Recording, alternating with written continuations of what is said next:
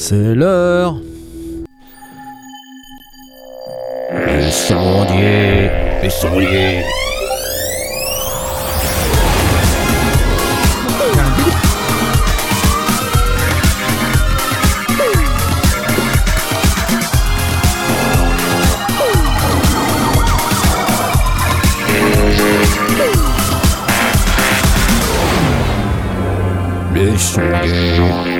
Je le fais super bien, je sais, je sais. Bonsoir à toutes et à tous, c'est les sondiers. Hello. C'est lundi, c'est lundi, tous les lundis on parle matos, on parle musique, c'est cool. Et je ne suis pas seul. Regardez tous ces gens, bravo, oui, c'est- ce sont eux. Oui. Ah là là. Mais on est hyper plein. Alors, donc, j'ai l'honneur euh, d'accueillir Monsieur Romain Gianetti de Kiviak Instruments. Salut Romain. Salut. Chouette, c'est vraiment la Salut, vue est top chez toi. La vue est top. Il y a un petit mini Moog à droite, euh, enfin à ta droite. T'as, la console derrière, le Wofi bien sûr en bonne position, hein, voilà. hein.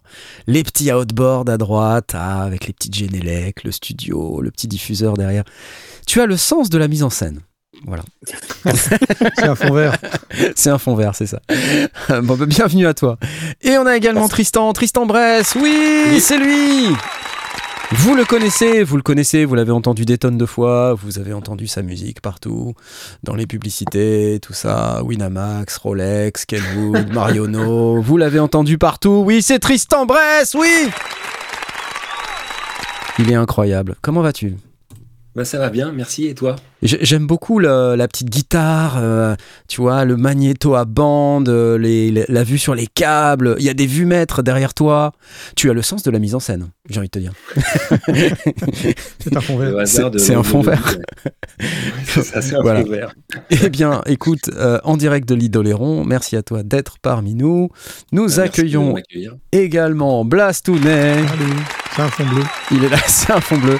Regarde, il y a une petite casquette orange avec une vache en laine. Euh, c'est cool. Il y a euh, c'est un, c'est un disque de d'Airwave, ça, non? Ou c'est- Ouais, ouais, me tromper, c'est ce, ce qu'il va y avoir toute l'année. euh, Oui, t'as plus envie de changer, ouais. ça. Ouais, pff, non, c'est bien comme ça. Et la petite, c'est quoi? C'est une Fender derrière ou c'est une Telecaster? C'est quoi? Là, c'est ma, ma petite strat. euh, C'est une petite strat, ok. années. Ouais, ok, c'est cool. Le guitariste. strat euh, Gilmour signature. euh, Voilà. L'unique. Non, euh, non, c'est une, une petite fat strat euh, classique. L'u- euh, L'unique euh, guitariste du, du groupe. Non, je plaisante parce qu'il y a aussi Tom, Tom Podovin en direct de London, qui ne passe pas par euh, a priori son microphone mais par son laptop. euh, parce What? Ouais, on, on a le son Ouais, de ouais, ton, de ton ouais, laptop, je pense. On n'a pas fait les balances. On a- bon, c'est pas comme si t'étais arrivé il y a environ 45 secondes. dans Mais le- si, c'est bon. Ah voilà, c'est bon, ouais, voilà, ok, Incroyable. ça. Voilà, voilà. Bon ben on est presque au complet et il y a moi bien sûr. Bonjour, bonjour à toutes et à tous. Et oui, c'est nous, c'est nous tous. Knarf pour vous servir en direct de Nantes. Je voulais euh, saluer le chat euh, qui nous a rejoint, The Free Boop, Toon Spirit, Soupochou, euh, Sebdan, Nicole Even, vous êtes plein. Camille Fischer, Mukin, Mukin, je sais pas comment on prononce, euh, vous, êtes plein. C'est génial. Vous êtes suffisamment nombreux pour que je puisse vous parler du sponsor, l'école acoustique. Ah, l'école acoustique, une école 100% son dans la région de Montpellier à Saint-Jean-de-Védas, euh, en partenariat avec Universal Audio, euh, des studios d'enregistrement live, de la post-prod, du management de label. Il y a plein de matos super cool et tout, c'est génial. Vous voyez, c'est joli. Vous voyez bien en, podcast un auditorium de mixage Dolby Atmos, une salle de concert à but pédagogique, deux studios d'enregistrement, sept box de mixage, euh, école-acoustique.com avec un K. N'hésitez pas à aller les visiter. Merci à eux d'être le sponsor de cette émission. Je suppose qu'ils ont des euh, journées portes ouvertes. Euh, Renseignez-vous bien sur école-acoustique.com avec un K à la fin si vous souhaitez aller visiter cette toute nouvelle école. Euh, on avait reçu Stéphane Grandin il y a quelques émissions qui explique un petit peu le projet. Donc si vous êtes intéressé par ça, je vous renvoie à l'émission d'il y a à peu près un mois. Euh, vous trouverez des informations là-dessus. Euh, bon, ben c'est cool. On va, commencer par juste peut-être l'actualité de notre ami Tristan. Quelles, autres publicités as-tu mis en musique ces dernières semaines?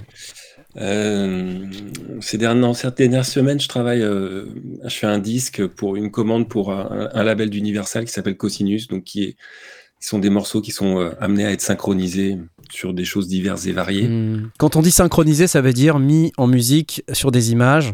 Bah ouais, voilà, il y a une, soit une publicité, un documentaire, Ouais, ouais, ouais. une émission et qui a besoin de musique et donc ils accèdent à des banques de sons, à des banques de morceaux qui leur sont fournis par des éditeurs. Ouais. Donc euh, voilà, donc euh, en ce moment je travaille sur une commande euh, de, pour euh, donc pour Cosinus, pour Universal. Et il te pour, donne un, un tempo, un mood, etc. Et te- te- Ah, j'ai des instructions. Ah vas-y, vas-y, c'est quoi, c'est quoi, c'est quoi Non, les instructions? En fait, euh, non, j'ai un, j'ai une thématique en fait. euh, donc moi, je fais beaucoup d'électro pour eux, euh, un peu, euh, un peu électro pop, euh, c'est-à-dire euh, des, voilà, des, des rythmiques avec des basses synthés. euh, là, sur cet album-là, c'est plus un truc euh, un peu action qui est, qui est un peu amené à être synchronisé sur peut-être plus du sport, des choses comme ça. Ah ouais, cool. Tu vois? Et le brief, c'est quoi Le morceau Oh, le- dont la base doit être profonde et correspondre à notre image de marque sera Ah, doté d'une euh, trompette bouchée, euh, laquelle correspondra à notre image de marque. Non C'est pas ça? Le, le brief, non mais tu rigoles, une fois on m'a demandé de la trompette bouchée, mais ça n'a rien à voir avec euh, Universal. mais euh, et euh, bon, il y a des anecdotes de, sur la pub, il y en a plein. Mais Mhm. non, là c'est le brief, non, c'est un. Il faut que les morceaux ils soient assez efficaces, Ouais. qu'ils soient assez cinématiques dans le sens où on les voit bien tout de suite projetés. c'est de l'instrumental évidemment. Ouais. Ok. Donc voilà. Donc ça c'est un peu le.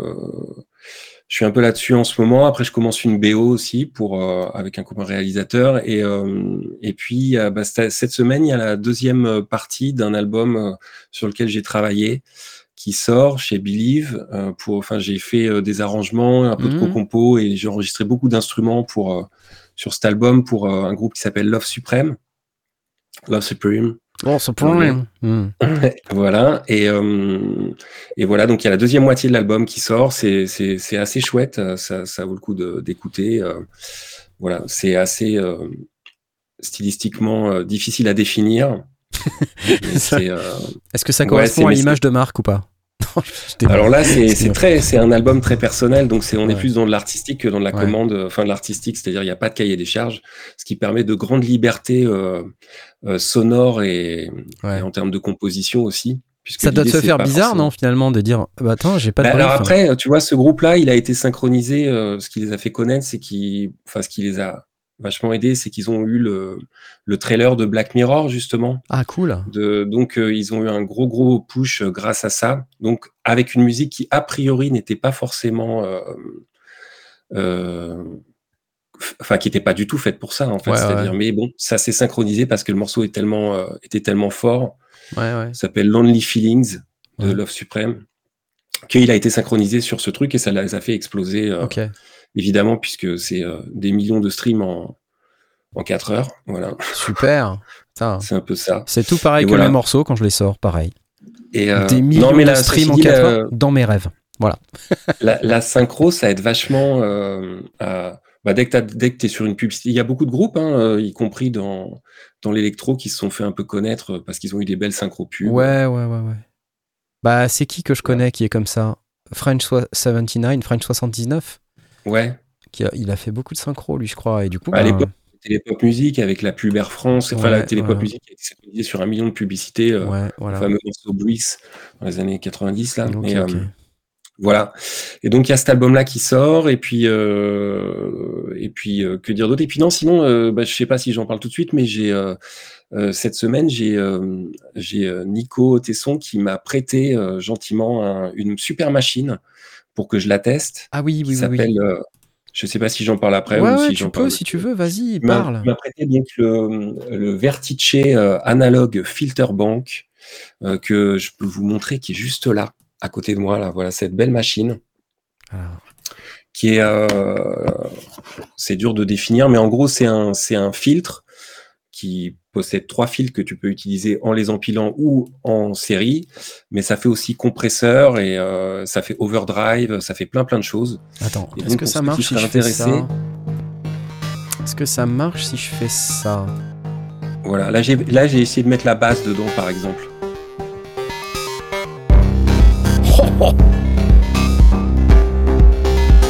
Et donc c'est pas un delay ce que tu entends. Ah, c'est cool Et ça. en hein. fait, c'est une enveloppe que j'ai mise, euh, que j'ai paramétrée sur la basse, et donc je joue des tenues et ça me fait un espèce d'effet delay. Ok. Et il n'y a pas de, de pédale, c'est l'overdrive de, de l'effet en fait, c'est l'overdrive de, excellent. de Filterbank. Ah, c'est super C'est euh, c'est quoi? C'est le sustain de la basse qui est euh, qui pompe comme ça pour donner l'effet. euh, Ouais, c'est ah non, c'est juste je fais des tenues à la base, donc je laisse vraiment durer, mais il y a une enveloppe dedans qui coupe euh, que j'ai paramétré avec un tempo. Et il y a un petit gimmick derrière avec un oscillateur verbose. Et en fait, tout ça, ça se mélange euh, parce qu'en fait, tout fonctionne un peu ensemble. C'est le genre de machine où finalement, tu peux euh, faire un peu de mix à l'intérieur et ça, ça glue un peu tout euh, l'ensemble. Et il y a énormément de possibilités. J'ai fait une autre vidéo euh, où je suis pas sur le canal Overdrive, mais où je m'en sers en, en- de manière euh, avec un son plus clean, où j'utilise plus les filtres. Euh, voilà, c'est vachement bien. J'ai, je me suis éclaté à tester je crois que t'en as un autre là. Voilà, c'est celle-là. C'est celle-là où là c'est plus traditionnel. euh. Tu l'as passé avec le verbos. Ouais. Et alors, ce qui est super avec cette machine, c'est que donc tu as un système d'entrée-sortie, ce qui est vachement bien vu. C'est-à-dire que ta sortie de filtre 1, par exemple, enfin ta sortie de filtre 1, tu peux la re-rentrer dans la machine en entrée 2. Ouais. Donc tu fais du self-patching en fait. Tu fais du self-patching et tu peux faire de l'auto-oscillation. Tu peux, tu peux carrément faire un oscillateur et tu peux, avec le self-patching, faire un, patching, faire un effet de, de stéréo, c'est-à-dire rendre n'importe quel euh, instrument mono stéréo en, a- en mettant des réglages de CV différents sur les deux côtés. Oh, Et donc d'avoir l'impression d'avoir un truc hyper large alors que tu as un signal mono. Ouais, on entend. Là, c'est le cas, hein, c'est un truc mono qui rentre, mais du coup, Ah, c'est euh, cool. ça part de tous les côtés. C'est magnifique ça. Ça y est, Romain est amoureux. Ah bah. Moi, je- j'adore ce genre de truc.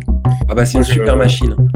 Ça Alors par contre, c'est euh, une machine très dangereuse. Il faut faire hyper attention euh, parce que en fait, elle peut exploser euh, ton, ton système, euh, tes oreilles et tout, parce qu'il y a des les résonances qu'il qu'il a appelées emphasis. Par exemple, il y a certains trucs si tu Si tu fais fais une pas gaffe. ouais, de plusieurs réglages qui est euh, maladroite, tu peux t'envoyer un espèce de signal d'une violence. Donc bon, il bien, t'es bien prévenu quand tu lis le mode d'emploi, donc tu fais évidemment attention. Ouais, ouais. Mais ça envoie, ouais, c'est une machine qui envoie, c'est une machine avec beaucoup de personnalité. Et pour la petite histoire, euh, euh, comment il s'appelle, Afex Twin, euh, on a commandé une Ouais. qui lui a personnalisé. Et donc, euh, tu peux voir sur le site euh, la version qu'il a faite pour Afex Twin. Parce qu'en fait, quand tu la commandes, tu peux demander tes réglages, si tu veux que ça torde plus ou moins, si tu veux certaines options, etc. Mais moi, tu vois, par exemple, je suis un, un gros gros fan du euh, Sherman euh, Filterbank. Bah, c'est ça, mais euh, c'est, je pense que c'est, c'est euh, un cran Un au-dessus. dessus. Ouais. Ouais, c'est- c'est ce que je vois. C'est c'est un cran au-dessus, mais le Sherman, moi j'en ai un. Je l'ai depuis 20 ans. Et ouais, c'est un instrument vraiment incroyable en fait. Quoi. Donc, euh, Ouais, c'est incroyable. Ça me fait vraiment penser à ça, mais en version plus plus. Quoi. Ouais, c'est en version plus plus. Et j'ai, euh, tu vois, j'ai aussi essayé des, des enveloppes de percussion. J'ai passé la DRM1 dedans. Et en fait, tu peux vraiment transformer des sons de Charleston en espèce de cliquetis euh, de sound design. Tu peux vraiment obtenir des sons euh, qui ressemblent plus du tout au son original, en fait. C'est chouette Et j'ai un copain qui a une super expression qui dit tu peux passer n'importe quelle merde dedans, ça va sortir, ça va sonner monstrueux. Et vice versa. C'est c'est parfait pour ma musique ça. Non, mais j'avais vu, un- vu une vidéo d'Alessandro Cortini qui utilisait une machine qui faisait à la fois compresseur, disto, et je sais pas s'il n'y avait pas un filtre aussi. Et il passait euh, une sorte de bassline en fait à, à l'intérieur. Ouais. Et si tu veux, quand tu écoutes le, le signal dry et le signal au travers du truc, tu fais, mais c'est pas possible, c'est pas le même. euh, Non, non, c'est ça. Ouais. Même le motif en fait euh, mélodique, on n'aurait pas dit le même, tu vois. Donc, euh, Mais ça, ça change le motif parce que en fait, si tu veux, as une, le filtre, il est tellement puissant que tu génères avec des harmoniques qui sont hallucinantes et en fait, ça te change carrément la, la mélodie. Un peu comme j'ai un filtre aussi, comme, enfin, le, les filtres verbaux font un peu ça aussi et le Q-Pass de Make Noise, il fait ça aussi. Tu peux générer des. des en CV, harmonies. du coup, cer- certains paramètres, parce que par exemple sur le Sherman, moi ce que j'aimais bien, c'est que tu pouvais le piloter en MIDI. Et donc, Ouais. euh, ça c'était assez cool en fait de faire des automations en MIDI avec le Sherman, tu vois. Et tu pouvais passer des drums dedans et arriver à faire des espèces de, de sweep en fait de, de filtres. À mon avis, si tu, si tu lui demandes, euh, enfin, si, si, euh, si le- le- quand t'en commandes un, euh, je pense qu'il pourrait être ouvert à Et- ce genre de. Qu'est-ce que, qu'est-ce que ça coûte ça, cet engin du coup? Parce que Alors je me souviens Un du prix. tu, tu, as, tu en as combien exactement? Alors moi, j'ai plus rien. J'ai, j'ai, j'ai, j'ai T'as vendu tous tes absolument reins. T'as vendu tes regardez, 4 mais reins déjà. je crois que c'est quand même, euh, c'est quand même euh, 2 ou 3 000 euros, je sais pas exactement, mais Ah, d'accord, c'est- cette boîte-là qui fait ça, putain, mais les mecs, d'accord, je- c'est des Italiens, c'est ça? Ouais, c'est Ouais, les Italiens. Italiens, Tu les, ils Ah, étaient mais à côté de les toi au, au oui, Sinfest. J'ai les ai fait une vidéo au à Sinfest l'année dernière sur, le, sur ce truc-là. Oh, putain, je vois très bien qui Attends, c'est, attends, attends, je vais te la retrouver. euh, euh, Je vais te la retrouver. après c'est de la lutherie, c'est t'achètes un truc pour le coup, euh, enfin tu vois, t'achètes un truc euh, solide, euh, enfin voilà, c'est c'est c'est euh, c'est un c'est un- c'est une somme conséquente. euh, euh, Stéphano, euh, Stéphano qui, qui fabrique ça, c'est un mec super cool. Hein. Ils étaient pas au, ils étaient au aussi, on les a vus. Oui, ils étaient au Centre Mythe aussi. Ouais. là, bonjour. Il y a Nico qui vient de dire entre your name 2005 et 3000 euros suivant les options. ce que je vois, oui. Bonjour. Voilà, Stéphano. Très bien, d'accord. Je, je vois très bien qui c'est. Parfait. Qu'est-ce que ok. c'est? Qu'est-ce que c'est? Filter Bank. Vertis Analog Filter Bank. Vertis. Alors ça, c'est un truc de ouf. Ça, c'est- ça, Attends, il, m'a fait une. If I euh, understood well. c'est Vertice, hein. Ok. Please. Attendez. CV, ok. It's just an Il y a une démo à un moment donné. Ah, on peut choisir le nom. Ok. Ah, Exactly. il grave saw trucs you, que, uh, que tu veux dessus. pour... Attends, il y a un moment, il y a un moment, il joue normalement. D'accord. Big nipples. Ok. Big nipples, voilà.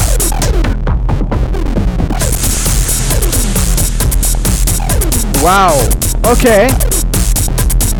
So, can you, can we just now cut and you explain? J'adore, j'adore. C'était un super bon moment. Je me suis éclaté avec ce, avec ce type-là. Il est, en plus, il est super marrant. Après, Euh, c'est une machine, tu vois, qui a un- tu, tu peux vraiment aller dans le truc, dans le côté hardcore, mais c'est surprenant aussi. euh, tu peux vraiment affiner. T'es pas Mm. obligé que d'aller en mode distorsion. hmm. Surtout que quand tu la commandes, apparemment, tu peux choisir à quel niveau euh, tu veux Ouais. qu'elle torde. Mais tu vois, entre les deux patchs que j'ai fait, j'ai pas eu le temps non plus de mettre euh, le nez dedans euh, Ouais, d'accord. autant que j'aurais voulu, mais j'ai fait vraiment deux où il y en a un super disto et l'autre super clean. Donc euh, voilà. Cool, c'est super. Ouais, Euh, c'est une super machine. ok, ok. Et euh, alors, tu m'avais pas parlé d'un truc que tu faisais avec une 303 aussi là? Oui, alors non, mais c'est sur le- l'album qui va sortir là où j'ai fait, euh, on m'avait, enfin, j'ai j'ai fait de la TB 303, mais j'avais pas de TB 303, Oui. donc j'ai acheté euh, le clone Behringer. Ah, c'est d'ailleurs, toi, euh, c'est je- toi le, c'est toi le musicien professionnel qui achète du Behringer? Ouais, alors non, alors bon, je, nu- nuançons le propos. Nuançons. Euh, euh, en fait, euh, c'est à ce jour le, le seul instrument Behringer que j'ai, Mhm. mais euh, je voudrais dire que ça sonne la mort. En fait, ça sonne hyper bien. Et j'ai essayé d'autres instruments de chez Behringer euh, parce que, euh, bah, notamment des copains les utilisent. euh, et j'ai pu voir des copains sur scène avec. Il y a, le mec de General Electric qui a, quand il part en tournée, plutôt que d'emmener son SH101, il prend la version Behringer. Je mets n'importe qui au défi en config de live d'entendre la différence entre le SH101 original et le Behringer qu'il utilise. Sachant que quand tu fais des tournées mondiales comme ils font, euh, bah, tu préfères emmener euh, une petite machine comme ça en soute plutôt que de prendre tes claviers vintage euh, Ouais. qui valent très cher et surtout qui sont euh, vieux, donc qui peuvent à tout moment te faire des blagues. Te claquer dans les doigts, ouais, c'est ça. ouais. Donc, donc voilà, donc il y a, il y a certaines machines pour moi Behringer qui sont très réussies. La dernière en date étant le, le COBOL, sur la, Mm. euh, à laquelle, euh, enfin la conception. en plus, euh, pour le COBOL, pour le coup, en trouver un, un vrai, entre guillemets, c'est introuvable, quoi. c'est introuvable. le Et puis, et puis il y a Olivier Graal que, que tu vois qui a travaillé sur le sur la conception Behringer. En fait, ce qu'il faut savoir, c'est que Behringer va quand même chercher à chaque fois les euh, gens qui ont participé de près ou de loin à la conception originale des machines. Et donc, pour le COBOL, ils sont allés voir notamment Olivier, qui, qui a un vrai COBOL chez lui hein, à côté. Et, euh, et franchement, il m'a dit c'est à tomber par terre. Mhm. Euh, voilà. Et euh, je l'ai écou- j'ai écouté, c'est effectivement à tomber par terre. Après, euh, il y, a, il y, a des- il y a plein de synthés de chez Behringer. Moi, il y en a qui- Il y, en a, il y en a un qui m'avait pas convaincu, c'était le Mini Moog, en fait. Enfin, le, comment ils appellent ça Model D, un truc comme ça Polydé, le, le- ah oui, le, Non, le a- D, le modèle D, ouais. Mhm. Model D, quoi. Je crois que, enfin, moi, je l'ai pas essayé, mais j'en ai plutôt entendu du bien aussi. Après, tu vois, moi, j'ai un, j'ai un mini Moog comme toi, et euh, que je prends quand je joue dans le quartier, mais euh, je le mets pas dans l'avion, Ah non, mais ça, c'est sûr, oui. non. comme toi, j'imagine. Et donc, euh, c'est vrai qu'une une, une config avec un, Non, mais pour live, pour live, moi, je suis, je suis. Ben, pour le live, en fait, t'entends pas parce que tu passes sur une façade et tout. Enfin, ça fait la blague. Après, ça, ça, ça se transporte facilement. Après, j'ai envie de te dire, même en studio, tu vois le truc que j'ai fait avec la TB303, donc la TD3 de chez Behringer. Convaincu que Euh, tu l'entends. Déjà, elle sonne très bien, la Télé3, machin. J'en ai une Mm. aussi, hein, donc. Ouais. Ouais, elle sonne très bien. A qu'après, ça passe dans 2 une millions chaîne de de fois mix, déjà Ça passe dans un préamble, ça va être masterisé par un gars, ça va être, euh, enfin, au bout de la chaîne en fait, et puis ça va être au milieu d'une chanson, c'est-à-dire c'est pas une piste solo de TB303, Ouais, tu vois. sûr. Donc finalement, je sais pas si. Et pour moi, c'est un petit peu comme. Mais comment dirais-je Sur, sur l'aspect euh, fonctionnel et euh, est-ce qu'on entend la différence? Enfin, Moi, je suis convaincu et il n'y a pas de sujet. Mais mo- moi, comme je te disais tout à l'heure, quand on était off, moi, j'ai un La problème, c'est la, réponse est collec- oui, Sébastien Seb. c'est la, la collectionnite et c'est comme un petit peu les, les- le rétro gaming, tu vois. Jouer sur une console euh, de jeux vintage ou un émulateur. L'émulateur va marcher aussi bien, mais t'as pas le plaisir, tu vois. euh, Pour, pour moi, en tout cas, euh, t'as pas le plaisir de jouer. Mais par contre, c'est totalement irrationnel. C'est moi, je fais pas partie des gens qui disent ah mais si, quand même, t'entends la différence. Moi, honnêtement, je l'entends pas la plupart du temps. Ouais. C'est vraiment plus le, le rapport à l'objet et un côté. euh, Ouais. Mais après, tu peux l'entendre la différence tout simplement parce que des fois même entre deux MS20, ils sonnent pas pareil. Et en, Donc, comment- euh, en fonction des générations, en fonction aussi de l'usage qu'il a eu et de l'usure à travers le temps. Ouais, C'est- complètement. Tu vois, c'est comme pour les préamplis. Moi, j'ai des, des Nive des 1073. C'est des réissus. Et euh, bah oui, ça sonne pas comme euh, des vintage parce qu'en fait, ils sont neufs. Ils ont pas 40 ouais. ans. Alors oui, c'est pas exactement les mêmes transfos, oui, machin. Est-ce que est-ce que c'est vraiment ce qui va faire la différence sur, sur ton album ou sur ton titre Mais non, c'est la musique. tu vois C'est la musique qui compte Ah en fait. Non, la différence. Mais c'est pas ce qu'on veut entendre Mais si, c'est la musique c'est en le fait. talent. C'est c'est le talent, c'est la musique, et puis c'est et puis après c'est la créativité avec le son, c'est-à-dire qu'il y a qu'est-ce qui qu'est-ce qui fait que tu retiens certains sons, c'est que les mecs ils ont des, idées de prendre des trucs complètement à contre-emploi, euh, comme euh, comme à l'époque où les mecs ils faisaient du dub euh, et qui qui faisaient euh, des auto-oscillations avec les échos, ce qui n'était pas à la base prévu pour faire ça. Les mecs ils faisaient ça avec leur console, euh, ils mettaient des, des ils distordaient le son de caisse claire, ils te sortaient des trucs. En fait c'est ça que tu retiens, c'est des contre-emplois, c'est des accidents, c'est des trucs comme ça. Après euh, et puis la musique, enfin la qualité des compos, en fait, à un moment donné, il faut pas se mentir. Tu peux avoir le, les le meilleur synthé du monde et le meilleur studio de la terre si tu fais des compos euh, qui. Tout pourri, c'est tout pourri. Ouais, voilà. Il y a plein, de- il y a plein d'exemples. hein. Je pense que on a tous compris que euh, cette, cette petite section de l'émission euh, est un peu en réaction à l'émission de la semaine dernière, euh, où on a reçu aussi quelques commentaires de gens qui s'offusquaient que voilà, Alors, nous on s'offusque pas, on laisse euh, les opinions s'exprimer, donc c'est bien. Euh, merci de, de, Non, mais sur Bering, de sur rétablir aussi un petit peu l'équilibre de l'univers. Enfin, je veux dire, c'est pas c'est pas grave de, on peut avoir une opinion, tu vois, on peut avoir une opinion. Après sur Behringer, vas-y, je te laisse. euh, tu veux dire un Ouais, moi truc je voulais juste dire un truc sur Behringer. Pour moi, Behringer, en fait, euh, le, le problème il vient quand euh, il clone des machines qui sont soit très récentes, soit encore vendues, Ouais. et où là il y a un- une vraie problématique de propriété intellectuelle. euh, Oui. Mm. Bien sûr, que on l'a déjà dit. Ouais. Voilà. Ça, je suis, je suis- je suis entièrement d'accord. Après, on, ça, je suis entièrement d'accord. Après, on peut pas leur, leur- enlever que l'idée de cloner des machines qui sont inaccessibles financièrement Paul, euh, personne ne le voudra quoi. Ouais, et, et, et qui sont utilisés par plein de grands musiciens sur scène. Moi, j'ai vu des projets de dingue où, euh, Mm. où t'hallucines sur le son, et puis après, moi, j'ai toujours cette petite curiosité d'aller voir sur scène, et là, je vois que c'est euh, en fait, bah, que c'est le clone du SH101, voilà, qui, est- qui a été utilisé par plein de monde, que ça va être, comme tu dis, R euh, avec le clone R, du Le Solina. clone du Solina, alors que c'est un peu pour moi les. Enfin, tu vois, un peu les patrons euh, du Solina. Du quoi. Solina, ouais, c'est ça. Tu utilises un clone et tu Ils fais. Bah, ok. vont en avoir Et eux, 12 à la maison, des vrais, mais ils vont prendre celui-là parce qu'il sonne super bien et parce qu'en config de live, c'est simple et parce que ça marche très bien. Voilà, donc après, il n'y a pas de. Je pense qu'il y a. Non, mais je crois qu'il n'y a pas de. dé- Enfin, il y a, il y a- il y a plus Bon. vraiment de débat. Enfin, en quoi. tout cas, voilà, c'est clair. Je pense que euh, on a, c'est clair pour tout le monde. Vous, vous faites votre propre opinion. Mais le matos, c'est une chose. le- le- la communication de la boîte, c'est c'est- c'est la stratégie de la boîte, c'est c'est autre chose. Voilà, c'est voilà. Faut, faut- Moi, je sais que je vais, je vais m'acheter, euh, je vais craquer pour cette petite reverb euh, de la 636. Oui, là, la qui est- 636, la, qui- la qui Spring vaut, euh, Reverb. 7000 dollars euh, Ouais, sur ouais. le marché de l'occasion et qui est vraiment classe avec le petit Ouais. préamp qui sature Ouais. et que là qui sort à 199 euros. Je pense que ça sera mon deuxième jouet Behringer. Ouais, Après, Behringer, il y a un truc sur lequel ils ont été super forts, c'est l'intégration verticale de toute la chaîne industrielle, en fait, euh, où vraiment ils maîtrisent le truc de A à Z. Mm. Et C'est ça, c'est force, hyper, hein.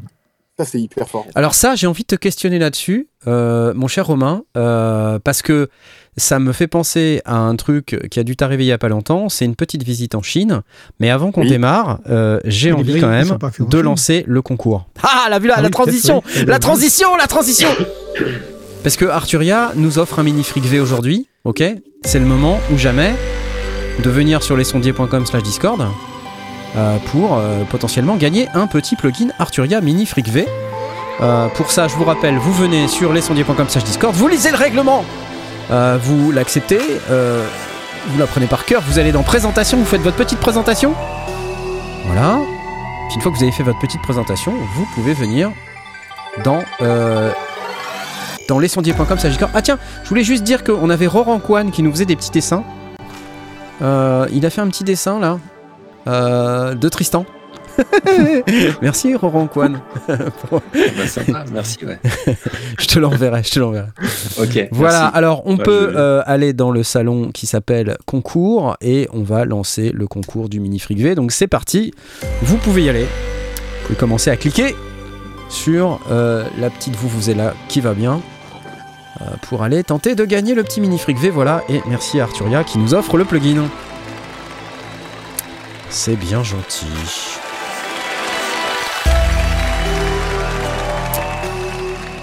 Excellent, excellent, excellent, merci. Euh, euh, Romain, Oui, c'est moi. tu étais en Chine Oui, tout à fait. et tu m'as dit j'ai découvert la vérité sur la Chine. J'ai découvert la vérité sur euh, une partie de l'industrie des instruments de musique, surtout. Sur la. Chine, bon, il y a- il y, a beaucoup à dire. Raconte. Non, mais alors, euh, on va donner le contexte. Déjà, je suis allé en, en Chine euh, pour euh, visiter un petit peu des, des partenaires potentiels euh, sur la production en masse de, du Wofi. Ouais. Donc, ça, c'était le, ça, c'était le, le sujet principal du voyage. Et accessoirement aussi, visiter les marchés de l'électronique de Shenzhen. Ouais. qu'il faut savoir qu'en fait, Shenzhen, c'est la capitale mondiale de l'électronique. C'est là où tout se passe, où tout le monde vient s'approvisionner, vient acheter soit du service, soit des composants, soit euh, de la manufacture, enfin vraiment tout un tas de choses. Donc déjà, il y a un truc, même si on s'y attend un petit peu, euh, il y a une problématique d'échelle. Comment, comment te dire? Tout est euh, à une échelle incroyable en Chine, vraiment tout. C'est-à-dire que les routes, par exemple Shenzhen, il y a une avenue, il y a une avenue qui traverse la ville, elle fait quatre fois trois voies. C'est-à-dire qu'à part à San Diego, j'avais jamais vu euh, un truc aussi grand. Même, même à Dubaï, c'est pas plus grand, non? 4 fois 3 voix, ça fait 12 voix, c'est beaucoup là, putain. énorme. Ouais. C'est vraiment colossal. Et euh, voilà, tout est à l'échelle, forcément, il y a une grande population en Chine, etc. Donc tout Ouais. est à l'échelle. Le... Les gens qu'on est allé euh, visiter principalement, c'est en gros un, un groupe chinois qui fait de la fabrication d'instruments de musique et qui a intégré vraiment toute la chaîne euh, dans la fabrication d'instruments de musique. C'est-à-dire que tu es, toi, tu viens avec ton design, tu peux leur amener éventuellement des fournisseurs à toi euh, pour leur dire, OK, euh, nous, on aimerait bien bosser avec ces gens-là pour de la tôlerie, etc. Mais eux sont en mesure de t'amener euh, toutes les solutions pour la fabrication en masse. Ils ont plus de 40 filiales dans leur groupe, donc c'est vraiment une grosse boîte. hein. Et ils travaillent surtout pour une grande partie de l'industrie. Donc, ils ont un- une énorme salle de showroom où on voit toutes les, tous les produits sur lesquels ils, ils bossent. Et Donc, là, C'est incroyable. Alors, il y en a, il y a des- d'autres marques euh, dont on savait qu'ils bossaient avec et où on n'était pas très surpris. Puis d'autres, on fait Ah ouais, vous bossez avec aussi. Ah ok. et, euh, et alors, ce qui est incroyable, c'est que ça va euh, du petit clavier MIDI au gros gros synthé euh, analogique polyphonique, ah ouais, au synthé numérique, à- au piano acoustique, ah ouais, des amplis guitares, des amplis guitares de marques méga méga connues. Euh, J'en ai Oui, vu. en fait, c'est ça en fait que tu peux pas vraiment nous dire, mais, mais, mais c'est des marques euh, que tout le monde connaît. c'est en fait les, les marques number one euh, du marché dans chaque, chacune dans leur euh, secteur. Enfin, number one ou pas très loin en tout cas. Vraiment des marques majeures. Quoi. On parle pas Mhm. de marques de seconde zone. On parle vraiment des. Des, des grosses marques, euh, ouais. Mm, mm. Et euh, non, ce qui est, ce qui est surprenant euh, en réalité, c'est l'échelle, encore une fois. C'est-à-dire que l'usine qu'on a, qu'on a visitée, euh, il y a un bâtiment de 12 étages. Dont l'essentiel, euh, ce sont des ateliers. Il y a ensuite un deuxième bâtiment de 14 étages, dont une partie sont des ateliers, du stock. Et il y a un petit peu d'ingénierie dans, la deuxième, euh, Mhm, mhm. dans le deuxième bâtiment. Et c'est plus ça qui m'a surpris, c'est-à-dire que la, la partie ingénierie, on a vu aussi des marques euh, euh, très très connues, hein, qui ont délocalisé une partie de leur ingénierie et euh, voire même qu'ils la sous-traitent. Alors ça peut être de l'ingénierie pour vérifier des designs. Ouais. Et c'est souvent le cas, c'est-à-dire que nous, euh, euh, très concrètement, quand on, on leur soumet euh, des choses, en fait, ben, ils vérifient euh, déjà qu'on peut le fabriquer en masse, qu'il n'y a pas de problème. Et euh, il a fallu qu'on corrige certains trucs. Parce qu'ils nous ont dit, bah là, par exemple, euh, bah ça, ça en, en mode euh, à l'échelle, ça va poser problème. Donc voilà. Donc, euh, Ouais, l'expérience fait qu'ils peuvent te proposer des designs un peu différents. Ils ont une expérience incroyable. Ça fait- Ouais. On parle de gens dont la- qui font ça depuis 25 ans. Ouais. Je crois que la boîte existe depuis euh, 97 et euh, qui fabrique des quantités que qu'aucun constructeur ne pourrait euh, assumer aujourd'hui. J'ai posé une question simple. J'ai dit pas combien de devices parce qu'ils font tellement de, de produits différents, des cartes son, des, des trucs, mais vraiment euh, des, des trucs improbables quoi. Ouais. Enfin improbables. Donc on soupçonnerait pas quoi. Ouais. Et des amplis de puissance pour, enfin des trucs vraiment dingos. Et je leur dis mais juste combien de claviers vous produisez par mois? Et on me dit 30 000. Putain. Tout confondu. Hein. Donc Hmm. ça va du clavier maître au synthé. euh, et voilà, 30 000 par mois, quoi. Ouais, donc euh, après, après, on se dit finalement, c'est pas, c'est pas choquant, euh, enfin, de- que, que tout soit fabriqué en Chine. Tout le monde fabrique en Chine. La, la qualité Non. de construction, elle est, elle est pas moins bonne qu'ailleurs. Elle est même euh, Non, supérieure en fait. Non, c'est une question de cahier des charges. Et c'est une, En fait, c'est une c'est- question de cahier des charges aussi, c'est ça? Ouais, c'est une question de cahier des charges et une question de partenaire, en fait. C'est-à-dire que il y a plusieurs niveaux, effectivement, de qualité. Ouais. Euh, après, c'est toujours pareil, ce que tu vas y chercher en Chine, si c'est uniquement du prix. Nous, euh, en l'occurrence, il y a plusieurs sujets. Ouais. Il y a une souplesse, en fait, dans la, la fabrication. C'est-à-dire, notamment, un des problèmes, on, on a voulu essayer de faire du Made in Europe. Un des problèmes qu'on avait, c'est, en gros, une fois que les mecs font le setup d'une chaîne euh, d'assemblage, si tu fais pas des gros volumes, bah, ça te coûte super cher parce qu'en fait, euh, si tu fais des batchs de 500 ou 1000, et c'est à Mhm. peu près ce qu'on va faire, quoi, tu vois, des batchs de Ouais, ouais. 500, 1000, et bah, le setup de la chaîne te coûte tellement cher que C'est pas rentable, en bah, que c'est pas rentable. Mais c'est pas. C'est pas, c'est pas rentable. C'est-à-dire qu'en fait, l'impact sur le prix est tellement important que c'est juste impossible. En fait, et en fait, c'est tous les, les composants, par exemple, ils coûtent quasiment le même prix. Tu vois, en Chine, en gros, ce Mm. qui va te faire économiser sur les composants, et c'est là où euh, Blast dit, tu vois, le cahier des charges, c'est qu'à un moment donné, ton partenaire, il va te proposer des remplacements avec des équivalents, avec des références chinoises. Toi, tu as Mm. Ouais. fait des designs, des produits, euh, tu vois, de grandes marques euh, de composants. Il va dire, mais moi, j'ai un équivalent chinois, tu vois, au lieu de le payer 4 dollars, tu peux le payer 2 dollars. Et là, après, c'est à toi de savoir, c'est est-ce que ce truc-là, ça a un impact euh, sur la qualité de mon produit Ouais. ou pas, quoi. Ouais. Voilà, c'est là où tu as des décisions à prendre. Et, euh, et où des fois ça en a, des fois ça en a pas, donc euh, il faut trancher. Mm. Mais, euh, et après, c'est évidemment tous les sujets dans la fabrication où le, le coût du travail a un impact direct. C'est-à-dire tout ce que tu peux pas automatiser. Hmm. Là, il y a une vraie différence. Par contre, j'ai été ultra surpris sur les salaires des mecs en fait en Chine. C'est-à-dire que, notamment au niveau des ingés, Mhm. ça fait pas une très grosse différence avec la France. C'est-à-dire que, grosso modo, une partie là, de, de l'activité du partenaire, c'est vraiment l'ingénierie. Donc on a vu, alors côté usine, ça ressemblait vraiment à ce qu'on imagine d'une usine chinoise. Donc les sols peints en vert, les mecs avec les, les, les blouses de, de travail en fait avec le Mhm. logo de la boîte, ultra, mais ultra clean. Hein. Ouais. Et, euh, et à côté de ça, la partie ingénierie, bah, là ça ressemble à une start-up euh, américaine ou occidentale quoi. Donc euh, des locaux un peu fun, euh, des mecs avec des suites à capuche, plutôt jeunes. Donc il y a vraiment ces deux mondes-là. Ouais.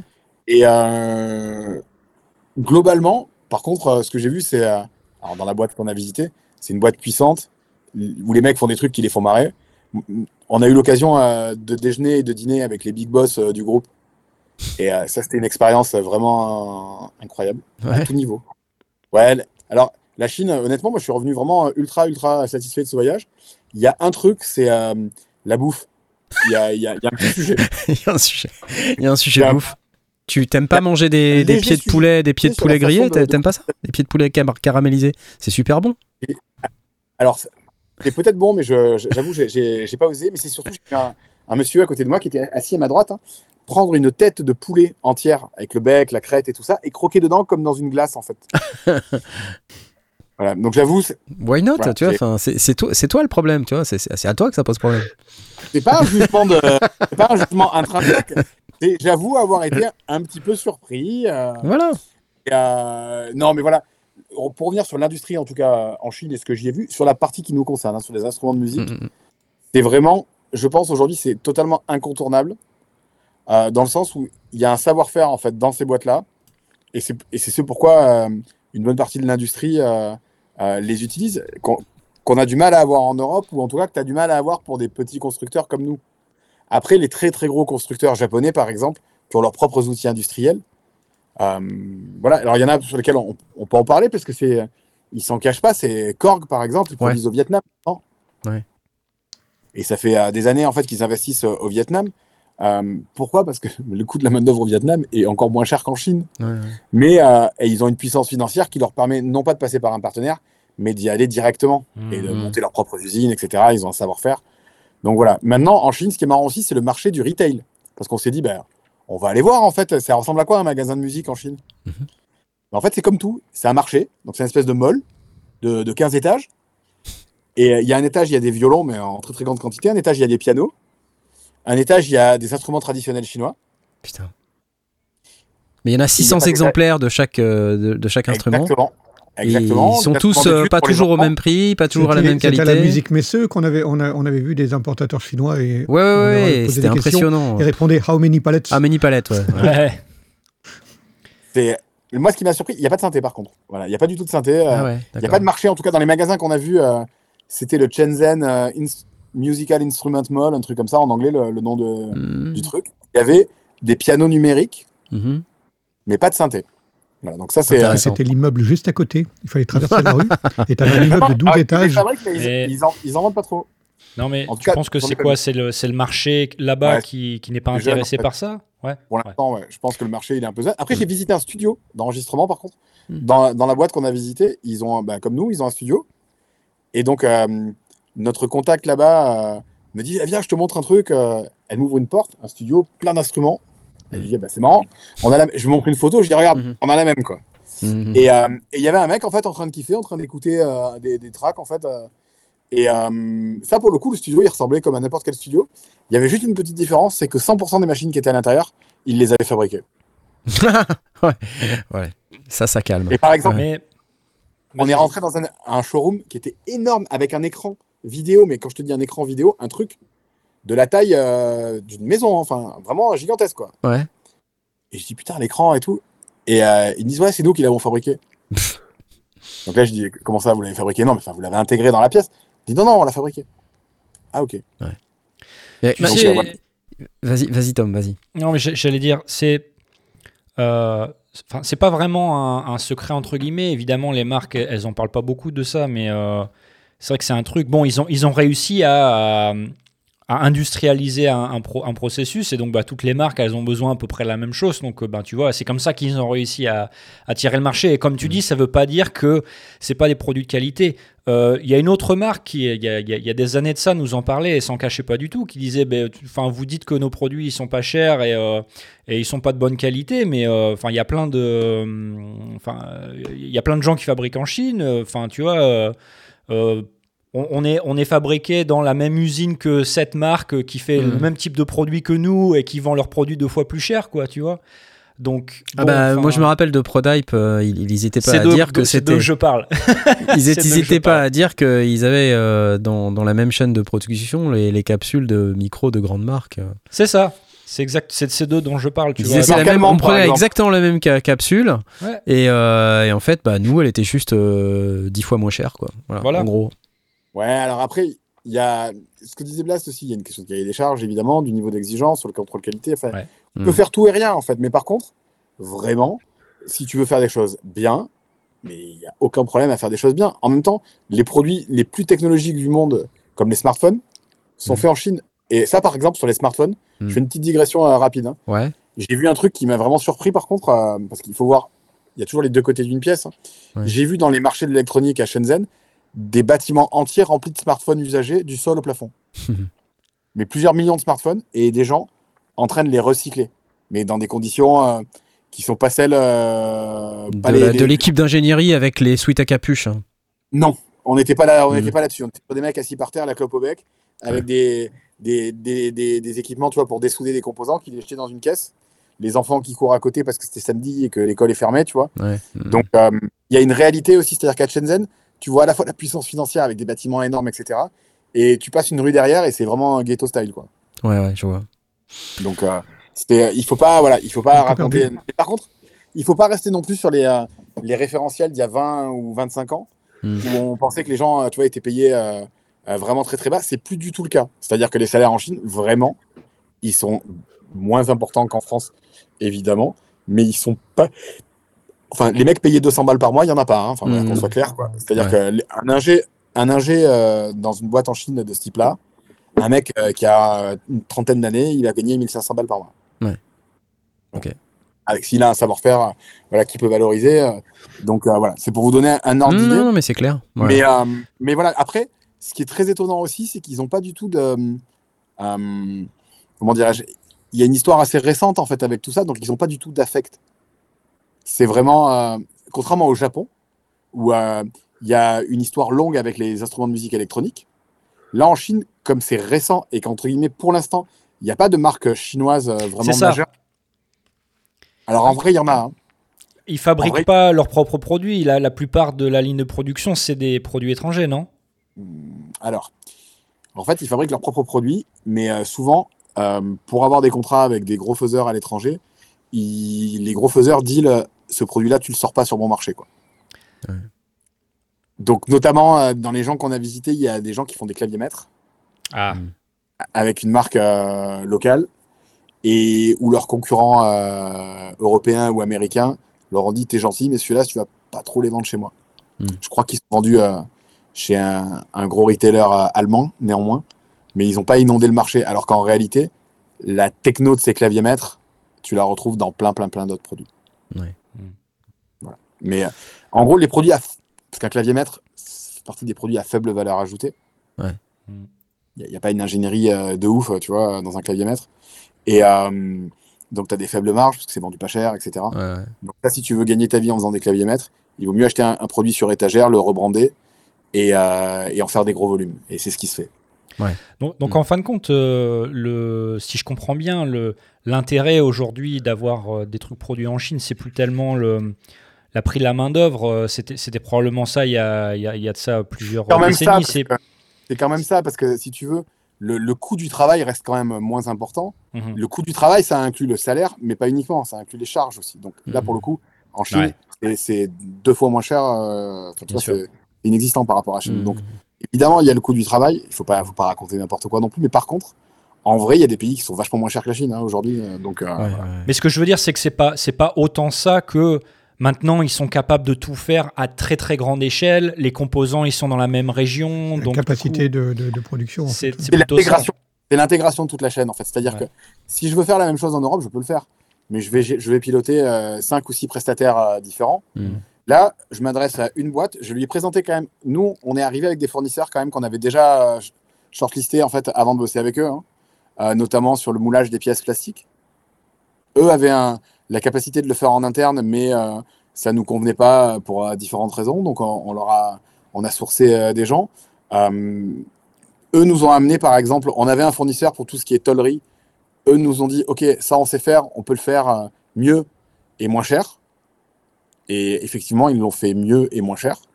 Tu vois, là, on est revenu de, de Chine avec des, des échantillons. Et euh, quand on les a comparés, visuellement déjà là-bas, Mhm. on, on voyait que c'était mieux, quoi. Et quand on les a comparés avec ce qu'on avait fait, euh, même euh, en Europe, en fait, sur nos protos, on a fait, ah ouais, bah ouais, c'est mieux. Mhm. Tu vois, un exemple sur la sérigraphie. Tu vois, la sérigraphie sur le Wofi, le, le blanc, en fait, euh, la sérigraphie en noir, ça bavait un petit peu sur certains trucs, sur des essais qu'on avait fait. Ouais, ouais. Là, ils nous Mm. sérigraphie était parfaite. Le- le- je te donne un exemple sur les protos. La couleur du, euh, du clavier et la couleur de la machine, il y a une différence de ton euh, qu'on n'arrivait pas à, à corriger en fait facilement sur nos protos. Mm. Et euh, là, très clairement, ben, voilà, on, on a assemblé une première machine là-bas. Bah, Il y a tout qui match parfaitement. Quoi. Donc, il y a un vrai savoir-faire. Le fait qu'ils aient intégré toute la chaîne, c'est vraiment impressionnant. Et puis la proximité en fait avec les autres fournisseurs facilite les choses. Je te donne un exemple. Mm. On a un composant dans le Wofi qui est le touch stripe, qui est en dessous de l'écran là. Le touch stripe, il se trouve que sans le savoir, on l'a acheté à une boîte qui fait partie du même groupe. Hmm. Mais on, on ne le savait pas. hein. Mm. Donc le touch stripe, il est fait sur mesure pour nous. Ah, mais évidemment, euh, il y a une boîte qui le fabrique. Et euh, on papote et tout, et la nana nous dit Ah oui, mais c'est au huitième étage ça. Pardon Et donc on a dit Ah ouais, machine, mais je la connais très bien, venez, je vous présente quoi. Et donc on y va, et en fait, si tu veux, on a traversé, on est allé dans un autre bâtiment, on est monté au huitième, et elle nous a présenté la nana avec qui on parle depuis euh, neuf mois, qu'on n'avait jamais vu évidemment euh, physiquement, tu vois. Et euh, du coup, la nature de la relation, ah c'est rigolo ça. la nature de, je le me suis. la nature, la nature de la relation, en fait, elle change du tout tout. C'est aussi pour ça que nous, on a voulu y aller physiquement, en se disant, ben, moi, j'avais besoin de rencontrer les gens, en fait. C'était vraiment important pour moi de rencontrer les gens, voir dans quel environnement ça allait être, ça allait être fait. Non seulement pour me rassurer euh, sur le savoir-faire, j'avais pas de grande inquiétude. J'avais discuté avec d'autres patrons de l'industrie qui m'avaient dit, t'inquiète, on les connaît, il n'y a pas de problème, euh, ça Mhm. roule. J'avais quand même envie de rencontrer les gens. Ouais. Et, euh, et voilà, de ce point de vue-là, c'était euh, satisfaisant. quoi. Mm. Voilà, mais, euh, mais globalement, euh, le jour où ils vont se mettre à designer leurs propres produits et à les vendre sur nos marchés à nous, ça va être euh, rigolo. Alors, tout, tout le monde n'est pas d'accord avec toi dans le, dans le chat. Là, il y a, on, on te pose la question de savoir est-ce que, est-ce que les conditions de travail, finalement, pour résumer, sont les mêmes? Et est-ce que les gens, euh, finalement, ont des congés payés Combien d'heures par jour, etc. C'est quand même. Bah, J'ai posé toutes ces questions-là, donc je peux, vous- je peux vous répondre euh, Ouais, hyper euh. Ouais. Donc, d'une part, il y a un truc que j'ai pas raconté sur l'organisation de notre voyage. Donc, on a fait deux jours à Shenzhen, euh, à l'hôtel, machin, etc. Et après, on allait dans une petite ville à côté de Shenzhen, là où est la- l'usine en question. Et euh, je demande donc conseil aux gens avec qui on travaille là-bas, et qui nous disent mais où est-ce qu'on peut loger? Ils me disent mais nous on a notre propre hôtel. Ah oui. Pardon? oui oui, on a un hôtel, mais il est très confortable. euh, ok, ben d'accord, ben ok, on vient dans votre hôtel. En fait, le complexe de l'usine, comment ça a son importance ça pour le- la suite. Le complexe de l'usine, c'est comme beaucoup d'usines chinoises, donc il y avait deux bâtiments, des terrains de sport, un grand restaurant, enfin un grand restaurant par la taille, hein, j'entends Mhm. un bâtiment avec euh, l'hébergement pour les ouvriers. Donc ça, ce sont des dortoirs, je crois, pour les Ouais. ouvriers. Ensuite, il y a un autre bâtiment pour les cadres où ce sont des appartements. Et après, pour les big boss, il y a des villas en fait autour. Ok. Donc il y a une vraie. des corons à Lille? C'est, euh, je, je connais pas, mais euh, ça, ça- ça ressemble au 19e siècle euh, en Europe, en tout cas, ce que j'ai Hmm. vu là-bas. La Des seule villes- différence. Des villes-villages, quoi. Et, euh, mais c'est ça pour la totalité de l'industrie Ouais. en, en Chine. Par contre, euh, là, c'était à échelle. euh, c'était à échelle. euh, Pardon, qu'est-ce qu'il dit? Quelqu'un qui dit. je pense que Romain a été aveuglé. Qui a leur propre hôtel Qui en profite Les ouvriers. Alors non, c'est pas les ouvriers, mais alors on va, on va y revenir. quoi. On va, on va y revenir là-dessus. Je voudrais savoir dans quel monde en fait les ouvriers profitent d'un hôtel VIP en fait, même dans la plus grande Non, démocratie. mais je, pense que justement, le, le message en question, euh, je pense qu'il il- il est plus euh, euh, sur l'idée que bah, les conditions de travail euh, des, ouvriers chinois sont pas celles des ouvriers européens. Quoi. Ça que... Alors, mais c'est pas tout à fait exact. Alors, je, Mm. sur les conditions de travail, euh, sur les horaires, en fait, ils font deux shifts. Mhm. Et l'usine, elle est ouverte 12 heures par jour, mais sur deux shifts. Ouais, ouais.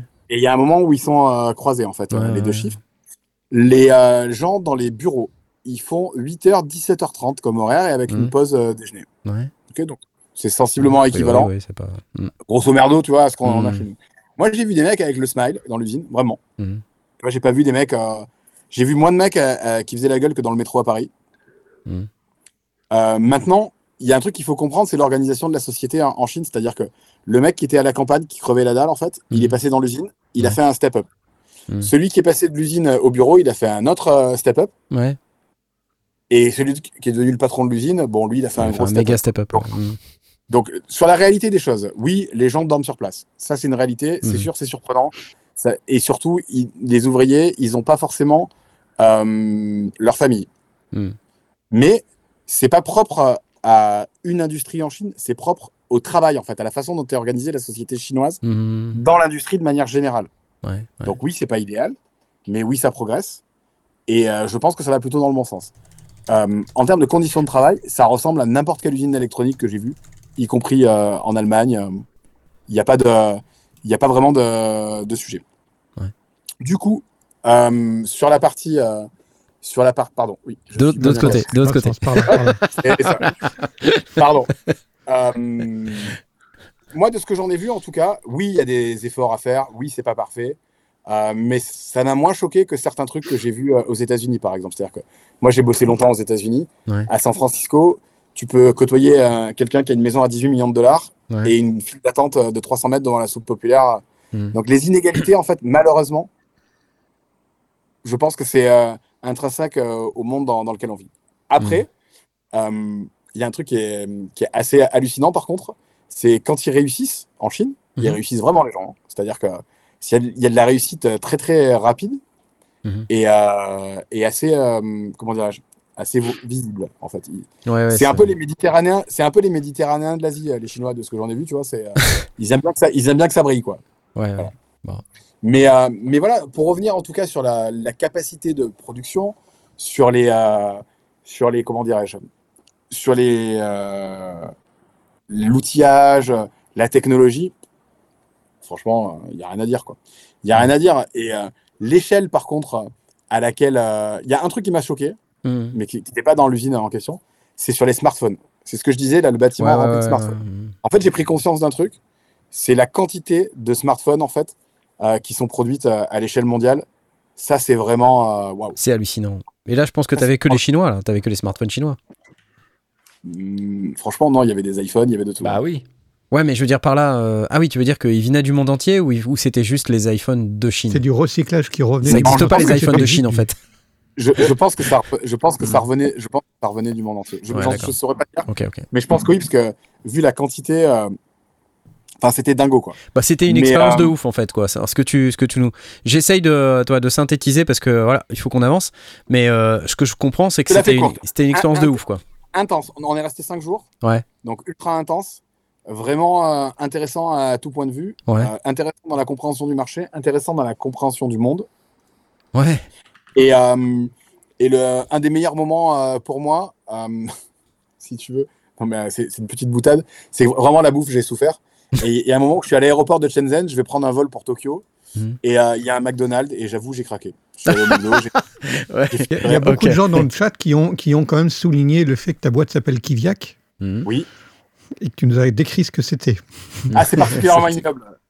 Oui, Donc, non. tout de du même, coup, hein. euh, c'est pas Ouais. évident de. Rappelons-le. Ouais, ouais, non, Ok, rappelons-le. Bon.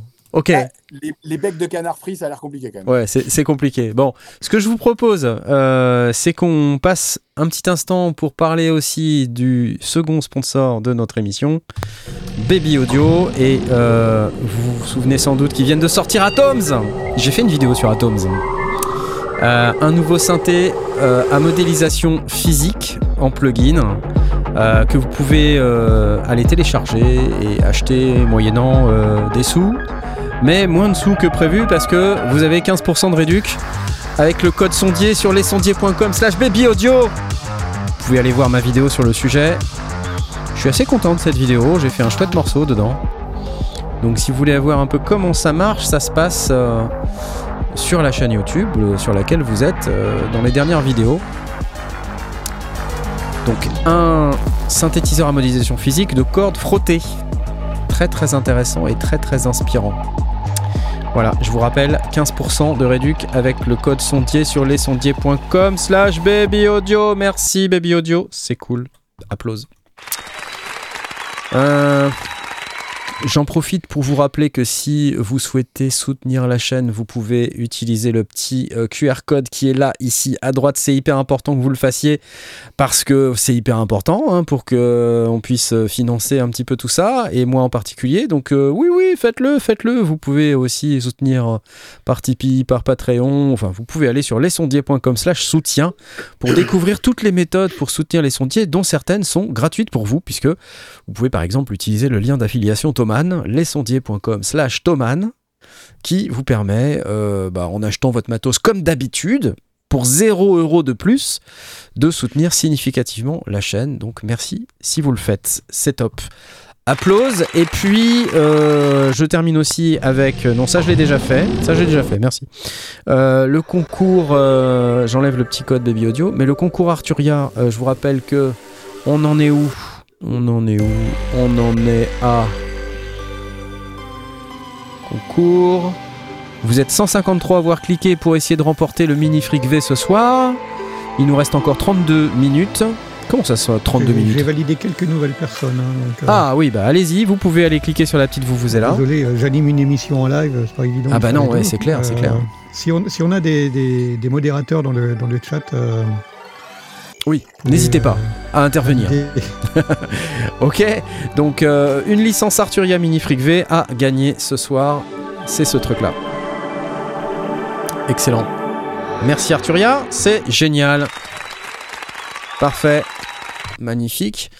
Euh, Peut-être qu'on peut passer un instant, euh, parce que bon, la semaine dernière, on a parlé un petit peu de... On a parlé un petit peu de Spotify, je sais pas si vous vous souvenez. ouais.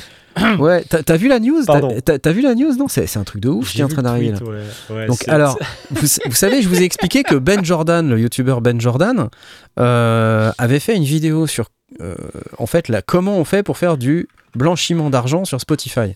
Une vidéo qui a déjà 3-4 mois, euh, même peut-être 5, euh, où il expliquait, voilà, enfin, regardez l'émission de la semaine dernière, je vais pas la réexpliquer.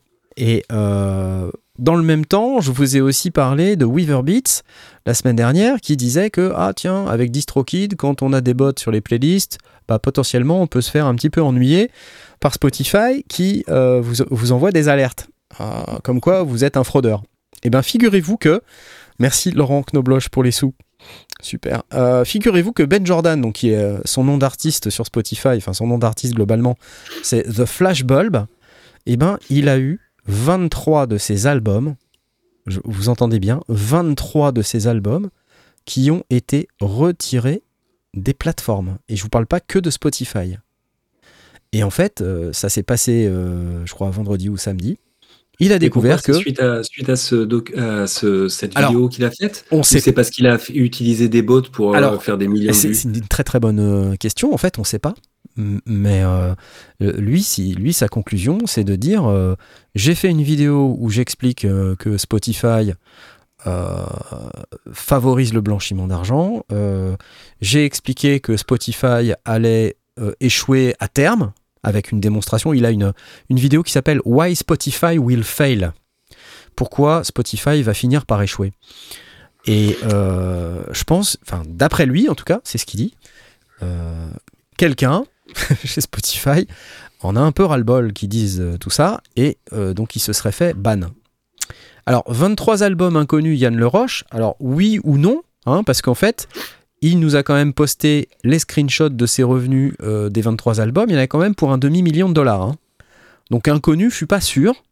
Euh, Ouais, surtout pour faire un demi-million de dollars avec Spotify. Ah, faut faut faire un million de demi-million de dollars avec avec des Spotify, il faut y aller si tu veux. Alors peut-être justement que c'est une partie de la réponse, euh, parce que si c'est Si si c'est c'est ça avec fait des fermes de robots.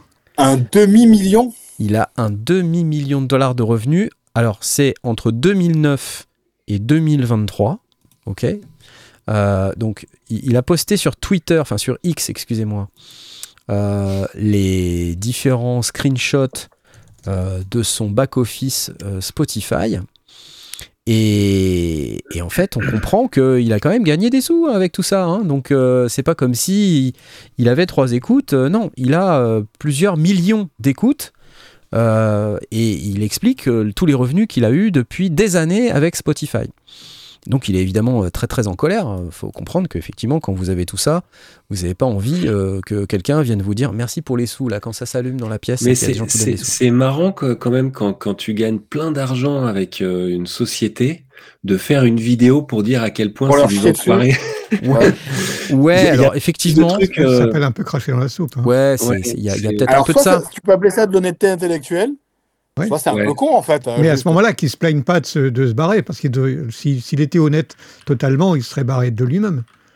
Oui, c'est tout il à fait. il a- mais alors, ou alors, soit le système utilisait est comme celui, robots, le système est comme ça. Pourquoi il connaît bien la, la technique Ou alors, à l'o- à l'opposé, c'est des gens qui faisaient du blanchiment d'argent, qui n'ont pas été contents de voir les vidéos sortir, Alors moi c'est ça et que qui je l'ont pense. branché sur des fermes de robots, histoire de le, de le Alors.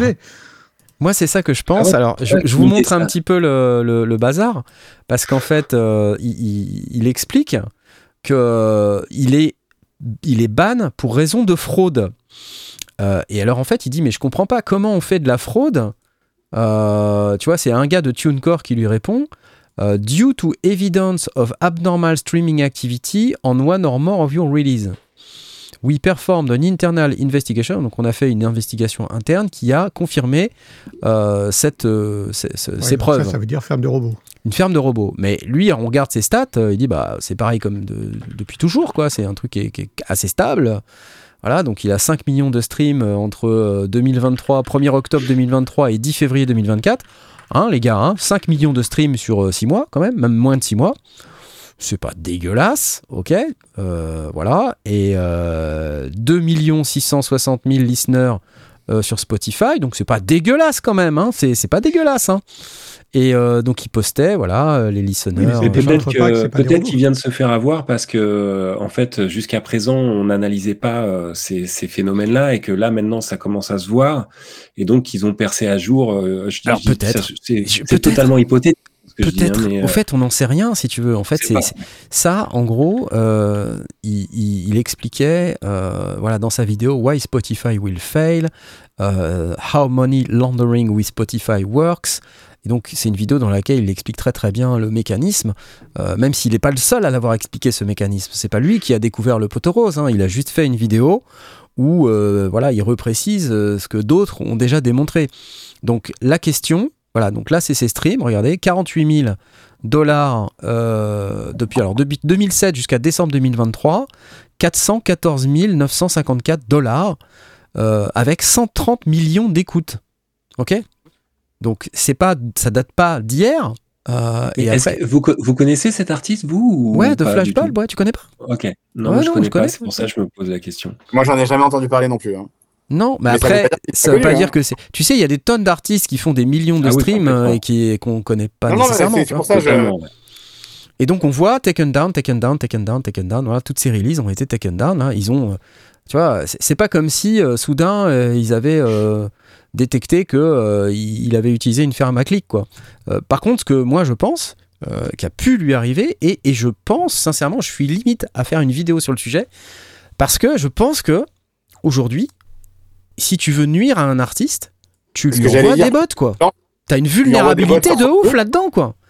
Et tu l'uniques en fait. Mais bien sûr, tu veux, tu veux euh, nuire à quelqu'un euh, qui est un artiste que t'aimes pas, tu lui envoies des fermes de bots. Alors évidemment, si c'est euh, Taylor Swift, tu vas avoir un peu plus de mal à, à faire en sorte qu'il y ait plus de- d'écoute de, bots que d'écoute normale. Mais si c'est Dogs and Cable alias Knarf, c'est hyper facile, hein, tu vois, parce que moi j'ai environ 51 auditeurs mensuels. La dernière fois que j'ai regardé, c'est ce que j'avais.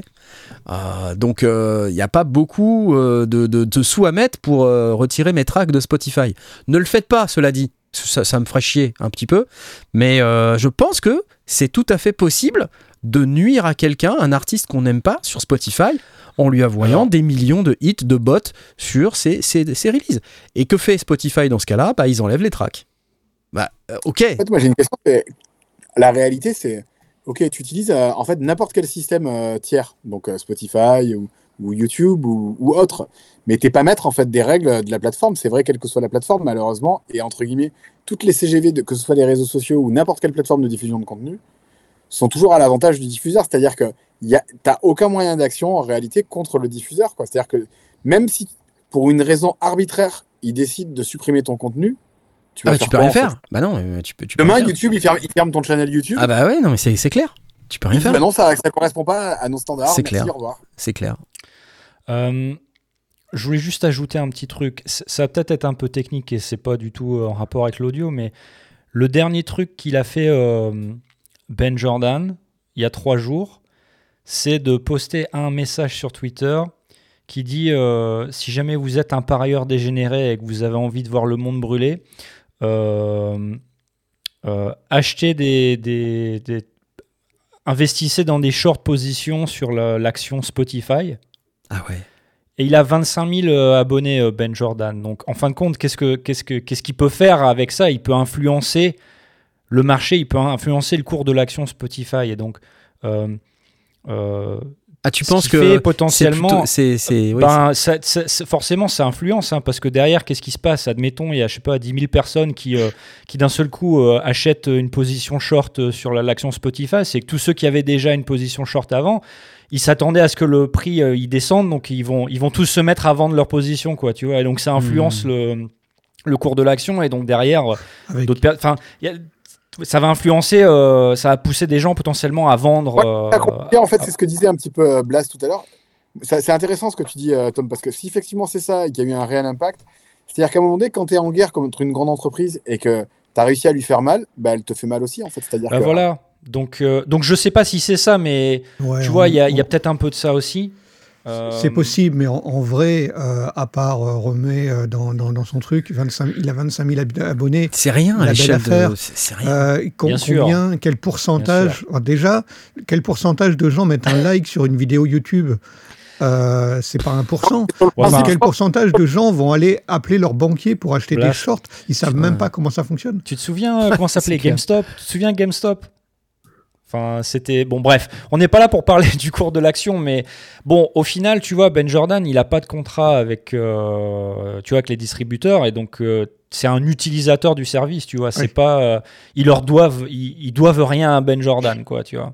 Non, mais par contre, après, si lui, il dit que son standard of living est altéré parce que quelqu'un a pris une décision unilatérale, potentiellement, il peut gagner.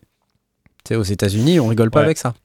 Peut-être que, euh, enfin, au niveau où il en est, il faut qu'il passe un contrat avec un, avec un, tu vois, un label ou un truc, et Mm. puis ben, tu vois, euh, derrière, il a, il a cette solidité là, quoi, tu vois. Ouais, ouais. Bon, enfin voilà, je voulais juste revenir là-dessus pour. euh, parce que la semaine dernière, on en avait un peu parlé, et donc, bah voilà ce qui lui arrive. Mais moi, je pense que ça.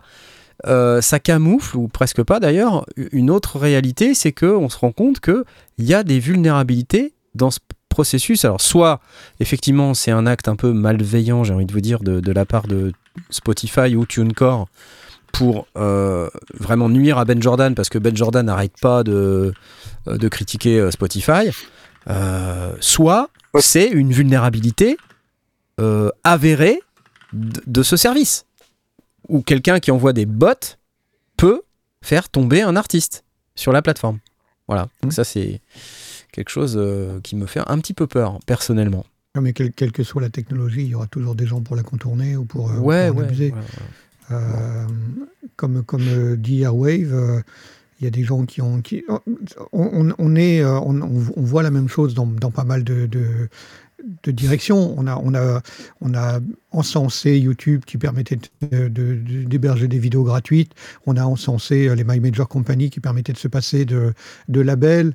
Euh, Tout ça s'est mis en place. Alors, on, a encensé, il y a des gens aussi qui ont, qui ont tiré la sonnette d'alarme, mais dans l'ensemble, ce sont des choses qui fonctionnent. Ouais. Euh, on encense l'intelligence artificielle, on encense peut-être la Chine aussi. C'est pas moi qui l'ai Euh, dit. tout, tout ça, il y a toujours des détracteurs dans, Mm. au, même, au même niveau Encore, de, gens qui disent attention. Alors, qu'ils aient raison ou pas, je ne peux même pas dire qu'ils ont, qu'ils ont raison. Mais euh, ce qu'on constate, c'est que là, bah, certaines personnes qui ont soulevé la, le, le- qui ont ouvert la boîte à Pandore, bah, la boîte de Pandore, ils, sont, ils avaient peut-être raison. mais C'est comme, euh, comme dans Star Wars. C'est comme dans Star Wars, un peu tout ça, c'est la force en fait. Il y a le côté obscur et le côté. En fait, chaque, obscur, ouais. c'est Non, mais c'est vrai, dans chaque technologie, dans chaque euh, nouveau process, il y a des trucs aussi merveilleux et inversement proportionnels. Après, ça Bien dépend sûr, de l'usage que t'en fais, tu vois. Ouais, ouais, ouais. Mais il y a des façons de contourner ça, en fait. Ça serait déjà de faire de la vente directe pour les artistes et de ne pas passer par des Ouais, mais c'est pas mainstream. On a déjà parlé avec Sébastien Léger. Les, les mecs qui sont sur Bandcamp. Je veux dire, c'est pas pour critiquer Bandcamp, c'est super Bandcamp, mais, Et Bandcamp, c'est une mais qui plateforme. va sur Bandcamp Tu vois ce que je veux dire Et ça reste une plateforme. D'accord. parle de dessin, Ça reste une plateforme, c'est pareil en vrai, tu vois Ça reste une plateforme, c'est C'est exactement sûr. pareil. Du jour au lendemain, et il peut se passer un truc. Et, euh, Mais ouais, Mais exactement. Va, va- va- va au fond du, euh, du truc. Dans tous les cas, même si tu as ton propre site web sur lequel tu vends ta propre musique, Hmm. tu vas l'héberger chez quelqu'un. Bah qui oui, ouais, mais t'as un hébergeur. ouais. Derrière, tu as une banque. T'as un fournisseur banque. D'électricité. Oui, Hein non, mais Et je- si tu je- critiques je ton critique fournisseur modèle par d'électricité rapport à un autre. Tu as une banque Je qui va pouvoir de- ton flux euh, monétaire. Et c'est ce qui arrive, Ouais. par exemple, alors, euh, c'est un sujet compliqué, mais c'est ce qui arrive, par exemple, aux oligarques russes, où leurs- leurs avoirs sont saisis. On, on- Ouais. vois, euh, dit- bien sûr. Euh, il y a toujours un moyen où, à un moment donné, il y a quelqu'un, si tu veux, et en dernier recours, il y a toujours l'État, de toute façon, qui peut prendre euh, la main sur toi. Bon, Ouais, non, bah, mais donc- je je je fais pas l'apologie dans un sens ou dans un autre. Je dis qu'effectivement, chaque nouvelle technologie, chaque, chaque nouveau modèle qui arrive va aussi arriver avec sa contrepartie. Avec des effets pervers. Ouais. Et euh, et- et il y a des gens très intelligents qui vont trouver exactement comment ça fonctionne et, et- Voilà, et en abuser, c'est certain. Bref, entre bon, Spotify- écoutez, Moi, j'ai juste une question, c'est quoi la répartition du marché entre Spotify, Apple Music et les autres? Avec Spotify, Spotify, c'est la moitié. C'est la moitié. C'est simple. D'accord, c'est ma question. ok. Voilà. Ils sont vraiment de leaders de très loin. Quoi. Ouais, Ouais, c'est loin. énorme. Donc bref, voilà. Alors euh, ça, c'était pour les nouvelles euh, pas super rigolotes. Euh, après, alors des nouvelles un petit peu plus rigolotes. Si ça va vous faire rigoloter, euh, je le sens. Euh, oui, oui, ça va vous faire rigoloter parce que moi, ça m'a fait beaucoup rigoloter. Euh, c'est, c'est enfin une version Supreme euh, d'un synthé. Ah non, mais c'est pas la bonne. Euh, d'un synthé Roland. Euh, voilà, donc si vous êtes fan de Supreme, euh, Suprême pour les intimes, euh, ou euh, vous, avez, vous achetez des fringues, alors la, la manière dont ça fonctionne chez Supreme, c'est que vous avez deux collections, il y en a une euh, au printemps et une euh, à l'automne, et, euh, ou à l'hiver, je sais plus. Et donc ils annoncent euh, les, les, les produits sur, un, sur leur site, et ensuite ils les vendent en très très petite quantité, à des prix complètement débiles, euh, à des gens qui font une queue de ouf pour avoir le produit. Donc voilà, on a ici euh, une version... Pourquoi ils ont choisi cette machine? Eh bien, écoute, je ne sais pas. Moi- Une version Supreme de, du Roland Boutique JU06A.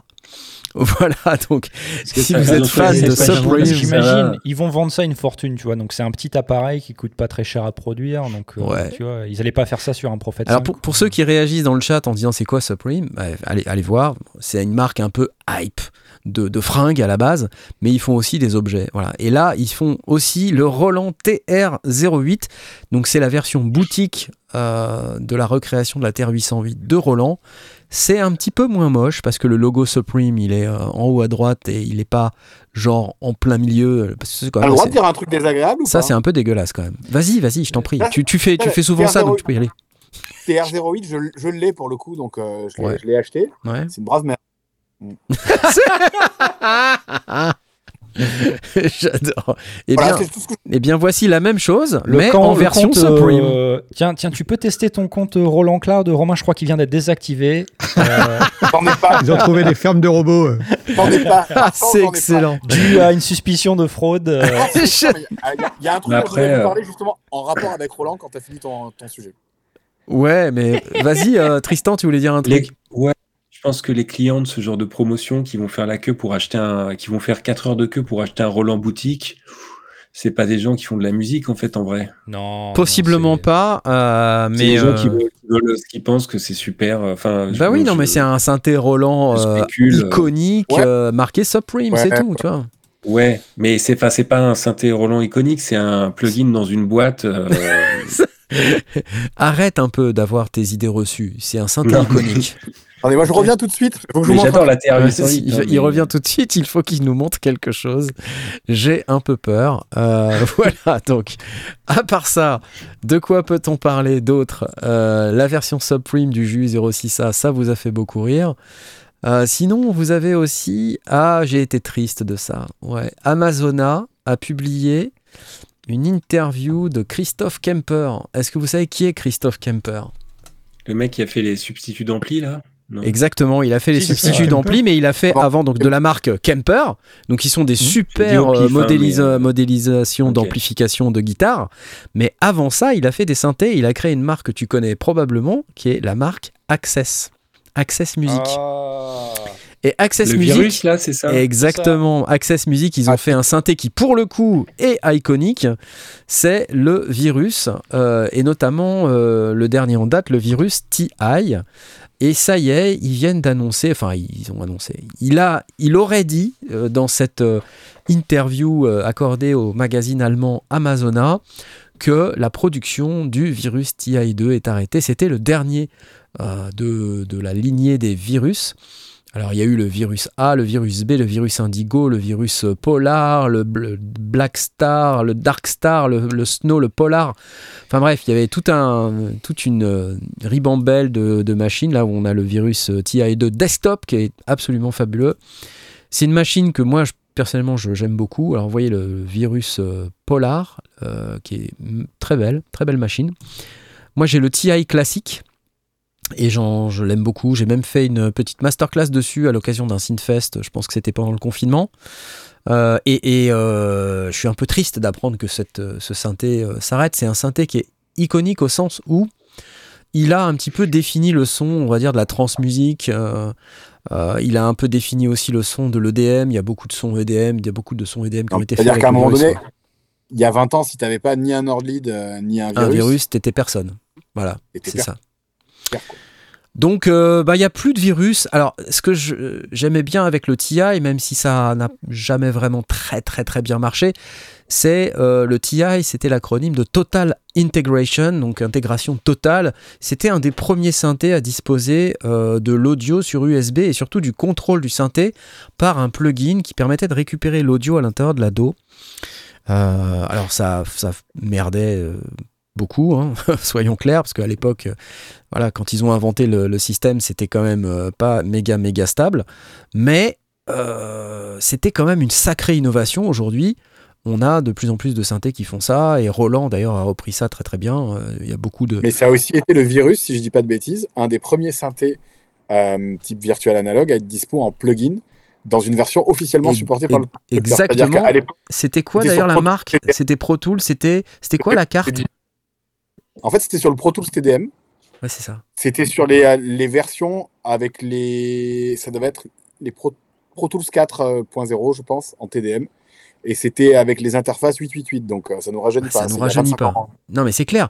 C'était quand même incroyable d'avoir un synthé de cette qualité-là euh, En virtuel. en virtuel. C'était magique. Et le TI, en plus, c'est un synthé euh, virtuel analogue, table d'onde. euh, Enfin, c'est magique ce truc. C'est absolument magnifique. Pourquoi ils arrêtent Parce qu'ils en vendent plus? Au fait, Christophe Kemper, il, s'est euh, spécialisé dans les amplis de guitare. Je pense que c'est plus son kiff maintenant que ce que ça n'a été euh, à l'époque de construire un synthé. Il y a aussi une autre réalité, c'est que le marché de la guitare, il est simplement beaucoup plus gros que le marché du synthé. Et euh, voilà, il n'y a pas de secret quand tu veux faire de la thune.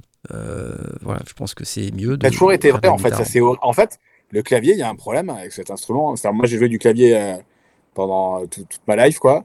Et déjà, quand tu es dans un groupe, quand tu es au clavier, en fait, même si tu meurs, les gens s'en rendent pas compte. Non, non, ça, c'est la basse. hein, C'est la basse. C'est les bassistes. ouais, ouais. mais- C'est toi, t'es bassiste, non, toi, Tristan Ouais, moi, je suis bassiste. ouais. mais Les claviers, c'est terrifiant. Et en fait. J'ai quitté des groupes, ils ils s'en sont toujours pas rendus compte. hein. J'adore. Et en plus, il y a un autre problème, c'est que- alors c'est moins vrai maintenant parce qu'il y a beaucoup de trucs en virtuel, mais à une époque, quand tu jouais du clavier, mais il il te fallait une remorque en fait pour trimballer ton matos en concert. En fait, tu vois, c'était l'enfer quoi. Ouais. Alors que, franchement, t'es chanteur, tu viens les mains dans les poches, tranquillou bilou, euh, tout va bien quoi. Ouais. Non, mais il y, a- il y a un vrai problème de. Toi, tu penses que c'est sur la taille du marché, ok. Ben ouais, puis bon, euh, combien tu connais de claviers héros, honnêtement, par rapport à des guitares héros? Ah, zéro? C'est ça. Ah, ils ont tenté à un moment Elton donné John. avec la guitare synthé, là. Tu sais, avec la- Les guitares, Le ouais. guitare, le guitare. Ouais, ouais. Mm. Non, si, si, il y a eu quand même quelques, quelques mecs. euh, Bah, tu dirais qui euh, vraiment dans bah, les- Il y a eu. euh, Enfin, ouais, Herbie Hancock, à un moment donné, il avait sa Hancock. guitare. euh, sa- Mais aux guitare, US, en fait, c'est- c'est- ces claviéristes-là, il faut voir qu'aussi aux US, à l'époque de Herbie Hancock, Chick Corea, même, même euh, Miles Davis euh, sur, euh, sur le- les années 80 et tout, enfin, c'est le jazz, c'était mainstream aux US. Mm. C'est- C'est complètement différent. Nous, pendant que les US écoutaient du jazz euh, super quali avec euh, tous les noms que je viens de vous donner, nous, on était sur Salut les copains, quoi. Tu vois? Euh, avec, Ah ouais, on n'a euh, même pas cité JMJ ouais, c'est vrai. Jean-Michel Jarre, ouais, c'est vrai, on a oublié, tu vois. Ouais. Comme quoi, c'est vrai. Oui, mais c'est pas, c'est pas Ah, va les citer, mainstream, tu vois. Gilbert Montagnier, Jarre, le clavier héros. On va s'aimer Jean-Michel Jarre, Vangelis, euh, tu vas mettre Klaus Schulz. Non, mais il y en a, il y en a, évidemment qu'il y en Ouais, a. mais ça fait pas vendre des synthés. Ça fait pas vendre des Ça synthés. fait Ah pas non, vendre des synthés. Contrairement à une guitare où les mecs vont acheter la guitare signature, tu vois. Ouais. Le synthé signature, est-ce qu'il y a des exemples déjà Ah, le Je sais pas. Si, il y a Ah le oui, Mini il y avait des Nova synthés, Giorgio euh, Moroder. Moroder, ouais. Voilà. Ah oui, non, si, il y en a un. Il y a le, le Strega de Make Noise fait avec Alessandro Cortini, mais c'est pas un clavier, c'est un. un Ok, mec, euh, ils en ont vendu 8. En vrai, non mais euh, Alors, la guitare euh, signature, c'est pareil. En vrai, ce qui va se vendre, c'est, tu vois, c'est à 80%, c'est la copie pas chère de la guitare qui a la même forme, quoi. Tu vois, la guitare à 100 Charlie Oleg, euh, Charlie Oleg. Ouais, ouais. Ah ouais. Moi, j'ai acheté une guitare signature, euh, pas parce que c'était une signature, mais parce qu'elle sonne super. C'est la Jazzmaster de, du mec de, Di- des Dinosaures Junior, là. Je sais pas si vous vous souvenez de ce Ouais. groupe. euh. Et en fait, quand elle est sortie, euh, bah, elle sonnait super. Et bon, euh, je, je l'ai acheté avant de savoir que c'était un modèle signature, mais Ouais, euh, ouais. Mais il y a, il y a- de toute façon, dans les, c'est vrai que dans les guitares et les basses, bah, bah, la basse, c'est la Marcus Miller signature qui cartonne. Ouais. Parce que c'est Mais, des basses qui mais sont pas même, chères tu et- vois, déjà, la basse, c'est déjà, ça commence à être un peu limite. Tu vois, Ouais, les dit, bassistes. hein. Ouais, non, En mais. même temps, pour draguer, par la guitare, c'est quand même plus pratique que, que le clavier. Tu vois. euh, Après, il y a dans le rapport à la séduction aussi, si tu veux, le clavier. Ouais, enfin, je veux dire, quand t'as vu Santana ou Angus Young, euh, le rapport à la séduction, excuse-moi, c'est pas non plus euh, oufissime, tu vois. Et- Ouais, et- mais je parle du Mm. rapport entre l'instrument, l'instrumentiste, si tu veux, quand tu es derrière un mur de clavier, Bah oui. ça fait il y a une rêver, quoi. barrière. Il y a Ouais. une barrière entre Ouais, toi et ton public. C'est le piano, il faut être au piano. Il jouait Le du piano. Le piano à la rigueur, le piano, ça peut, ça peut- c'est différent. Euh, Quand l'over. même. Mm. Non, mais euh, ouais, peut-être. Peut-être. Mais en tout cas, du coup, donc ils arrêtent le, le virus. Est-ce qu'ils ont communiqué sur les chiffres de vente cumulés sur toutes ces non, années? j'ai pas, j'ai pas le chiffre, mais- je pense qu'il y en a quand même pas mal. Euh, tu vois, je pense qu'il y en a pas mal.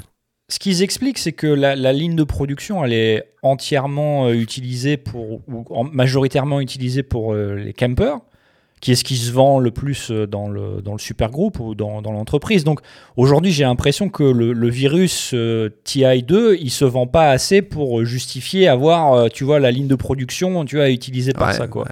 Donc ils ont dit, bon, bah écoute, pour le peu de virus TI qu'on produit, bah on, écoute, on va, on va remballer le truc, quoi, tu c'est vois. clair. Faut Euh, pas d'acharnement est-ce que ça veut dire qu'ils thérapeutique, vont- euh, on remballe Mais quoi. Mm. Est-ce que ça veut dire qu'ils vont qu'ils vont jamais sortir de nouveaux synthés? On sait pas quoi. on sait pas. S'ils sortent pas. un nouveau virus, euh, peut-être les gens ils vont se jeter dessus aussi quoi. Ouais, peut-être, mais- peut-être. C'est, en tout cas, ça mériterait euh, qu'on se jette dessus parce que franchement, le virus, si vous trouvez des virus euh, en, en occasion, euh, achetez-en un parce que c'est, c'est quand même Un prix une bécane assez, euh, assez incroyable. Franchement, a- le TI en plus est multitimbral 16 parties. Enfin, c'est, c'est un truc, c'est un synthé, c'est incroyable. hein. Tu peux juste nous rappeler, euh, il a il a quel âge le virus TI2 là, le produit qui vient d'arrêter Euh, alors moi j'ai le TI, euh, je l'ai depuis 20, 20 piges. Enfin, tu vois, c'est un truc. Et il est toujours incroyable, quoi. Enfin, c'est toujours un de mes synthés favoris. C'est vraiment super. Donc, je, je sais même pas exactement quel, quel âge il a, mais c'est c'est pas tout jeune, quoi. TI2. Et c'est c'est marrant parce qu'en fait, d'ailleurs, ces synthés-là, souvent, on- quand on regarde ce qui sort euh, et les specs des synthés qui sortent, on est en pamoison euh, devant les trucs, mais en, en- en vrai, tu regardes un virus, tu regardes les specs d'un virus, tu, tu pleures. C'est énorme, tu vois. T'as les sorties séparées, t'as la multitimbralité, euh, t'avais l'aftertouch sur le clavier. Combien ça coûtait un virus Moi, je l'ai payé l'époque 2000 2000 euros, quoi, tu vois, quelque chose comme ça, il y a Qui 15 peut 20 acheter un virtuel analogue à 2000 euros aujourd'hui Bah, le Nordwave, euh, tu vois. Nordwave 2, ouais. Hmm. Ouais, Multitimbral, quoi. Hmm. Mais des claviers dur, à 2000, le, le, plati- le Wavestead Platinum, J'ai pas, dit un euh, clavier- j'ai pas dit un clavier à 2000 balles, j'ai dit un virtuel analogue à 2000 un virtuel analogue à 2000 balles, euh, à 2000, 2000, C'est dur 2000, hein c'est dur, ouais, il y en a pas beaucoup. hein. Alors attends, euh, virus TI 1997. Ah ouais, tu vois. euh, Putain, après, je sais pas, sur leur site, ça fait il y 20. a le virus TI desktop, le TI Snow, le keyboard, Le TI, il y a le TI le TI Polar. Le TI, c'est pas 97, c'est sûr et certain. C'est le virus. Le virus tout court, parce que. Ouais, Ah, c'est le virus tout court. bon. Ouais, c'est le virus tout Le court. first virus, ouais, ouais, t'as raison, Ouais, t'as mais- raison. Mais le, le TI, il doit dater de, doit dater de 2008 ou 2009, non? Moi, je dirais, ouais, dans ça. les années. Virus TI 2004, on nous dit Airwave Music. Salut à toi, Airwave. C'est fou, hein Mais, euh, mais ouais, enfin, ça a été une super machine, en tout cas, qui a été ultra utilisée à l'époque. euh, Ah, attends, une il y a une question. Depuis quand n'as-tu pas utilisé ton virus TI Knarf Euh, Vendredi. vendredi Non. Vendredi. Et avant, et avant ça, avant ça? Pff, je sais pas, euh, 15 jours ou 3 semaines avant, un truc comme ça. Ah d'accord, Mm. ok. Ouais. Donc il est branché, très bien. Ah oui, il est branché, il est là. là. Hmm. Il, il clignote. Il me regarde. J'ai le droit de vous parler d'un petit sujet euh, rigolo? Euh, ça dépend, il est 21h52 et nous avons encore 200 000 sujets, mais euh, voilà. Ah, pardon. Ah non, c'est bon alors. Euh, Trop tard, Trop trop tard, vas-y, trop tard, ça y est, tu nous as teasé, c'est obligé maintenant. t'es obligé, t'es obligé, vas-y. Juste euh, très brièvement, après la Chine, je suis allé au Japon. Au Japon, il y a un, un store euh, Roland. Je suis allé au store Roland et euh, ça n'a aucun intérêt. Ouais. La seule chose, le meilleur produit du store, c'est le sac en papier. C'est C'est excellent. vraiment le sac en papier avec la skyline. euh, Waouh. Ouais, c'est pas mal. le- Voilà, c'est le seul intérêt. Non, mais c'est c'est top. Ouais, ok, T'as acheté quoi. C'est quoi C'était quoi dans le sac en Rien, papier il a juste pris le sac en papier. Non, non, euh, j'ai acheté un tote bag pour pouvoir transporter d'autres trucs. quoi. Génial, génial. Non, à part le merch, euh, aucun intérêt. Quoi. À part le merch, aucun intérêt. Bon, allez, je passe une seconde pour euh, essayer de vous parler aussi un petit peu d'un truc nouveau qui vient de sortir et sur lequel vous pouvez, si vous le souhaitez, soutenir la chaîne Les Sondiers. Vous pouvez également le faire en scannant le petit QR code qui est ici à ma droite. Regardez, vous pouvez le scanner ou vous pouvez aller aussi sur lesondiers.com slash PayPal euh, pour euh, soutenir la chaîne. Je le redis hein, au cas où. Vous pouvez mettre des sous dans le chat, vous pouvez mettre des sous sur Tipeee, sur Patreon, vous pouvez mettre des sous partout. C'est fantastique, n'hésitez pas à le faire, vous serez des gens absolument formidables, comme d'habitude. Mais un truc qui vient de sortir et qui me semble relativement intéressant pour vous, c'est une toute nouvelle formation SoUp euh, qui s'appelle Technique moderne de mastering. Euh, alors, ça vient d'arriver, c'est euh, une formation euh, que vous pouvez aller acheter tout de suite, elle est à moins 50. Technique moderne de mastering, ça s'appelle. Alors, et c'est cette formation-là, ok. Alors, de ce que j'ai compris, il y a 12 heures de cours, il y a 133 leçons. Ah, Il y a même un, membre de la communauté, là, c'est Osinji. Il y a peut-être une surprise avec Osinji bientôt d'ailleurs. Et vous avez également cette formation, elle est, euh, dispensée par Neil Hartman, un ingénieur du son de mastering, également donc enseignant chez euh, SoUp et qui a travaillé euh, sur des projets euh, très intéressants, tous DMG Audio, Tokyo Dawn Lab, Stone Project, également comme bêta-testeur. Bref, il nous fait cette petite formation mastering. Vous pouvez, si vous le souhaitez, utiliser le lien d'affiliation lesondiers.com slash SoUp. Euh, je vous mets également, si vous le souhaitez, un lien particulier que vous pouvez utiliser euh, directement dans le chat, un lien affilié, oui je le précise. La formation est à moins 50%, c'est-à-dire 123,50€, il y a 133 leçons. Ok? Euh, donc si vous êtes intéressé par cette formation, lesondiers.com slash SoUp, technique moderne de mastering. Conséquent de préjugés et de fantasmes. Il faudrait forcément posséder du hardware extrêmement onéreux, avoir une acoustique irréprochable, des décennies d'ingénierie du son au compteur, pour oser à un moment ou à un autre commencer une session de mastering et être digne de l'exercice. Technique moderne de mastering. Cette formation s'adresse aux musiciennes et aux musiciens, aux ingénieurs du son et à tous les mélomanes qui souhaitent accompagner le morceau dans le processus créatif jusqu'à sa finalisation. Voilà, Donc, euh, je vous laisse aller la découvrir. Euh, moi, je vais aller la regarder, hein, euh, très concrètement, parce que ça m'intéresse. Le sujet m'intéresse. C'est pas que je sois ultra bon en mastering. je suis pas mauvais, mais je suis pas très bon non plus. hein, soyons clairs. Donc, je vais aller découvrir le truc. mais utilisez bien, s'il vous plaît, le lien. Ok? Vous pouvez aussi utiliser le petit QR code qui est là. Je l'ai déjà dit. Est-ce que je l'ai dit ou pas? Je, je sais plus si je l'ai dit. en attendant, je vous rappelle que il est toujours temps. Est-ce qu'il est toujours temps en fait? Ah bah non, ça y est, on a un gagnant. On a un gagnant On a un gagnant, c'est Guigui Dave Tu as gagné le, le mini fric ce soir. Es-tu content ou pas? J'espère que tu es content. Regarde ce que tu as gagné. Trois yeux. tu as gagné un serpent. Non, tu as gagné un mini fric V. Alors, donne-moi l'adresse email associée à ton compte Arturia, mon cher Glidave pour que je puisse demander à Jean-Michel Arturia de provisionner ton compte avec un nouveau mini fric V. Et envoie-moi ça par message privé Discord s'il te plaît et nulle part ailleurs parce que sinon ça m'énerve. Comme ça, c'est dit. Merci Arturia, c'est cool.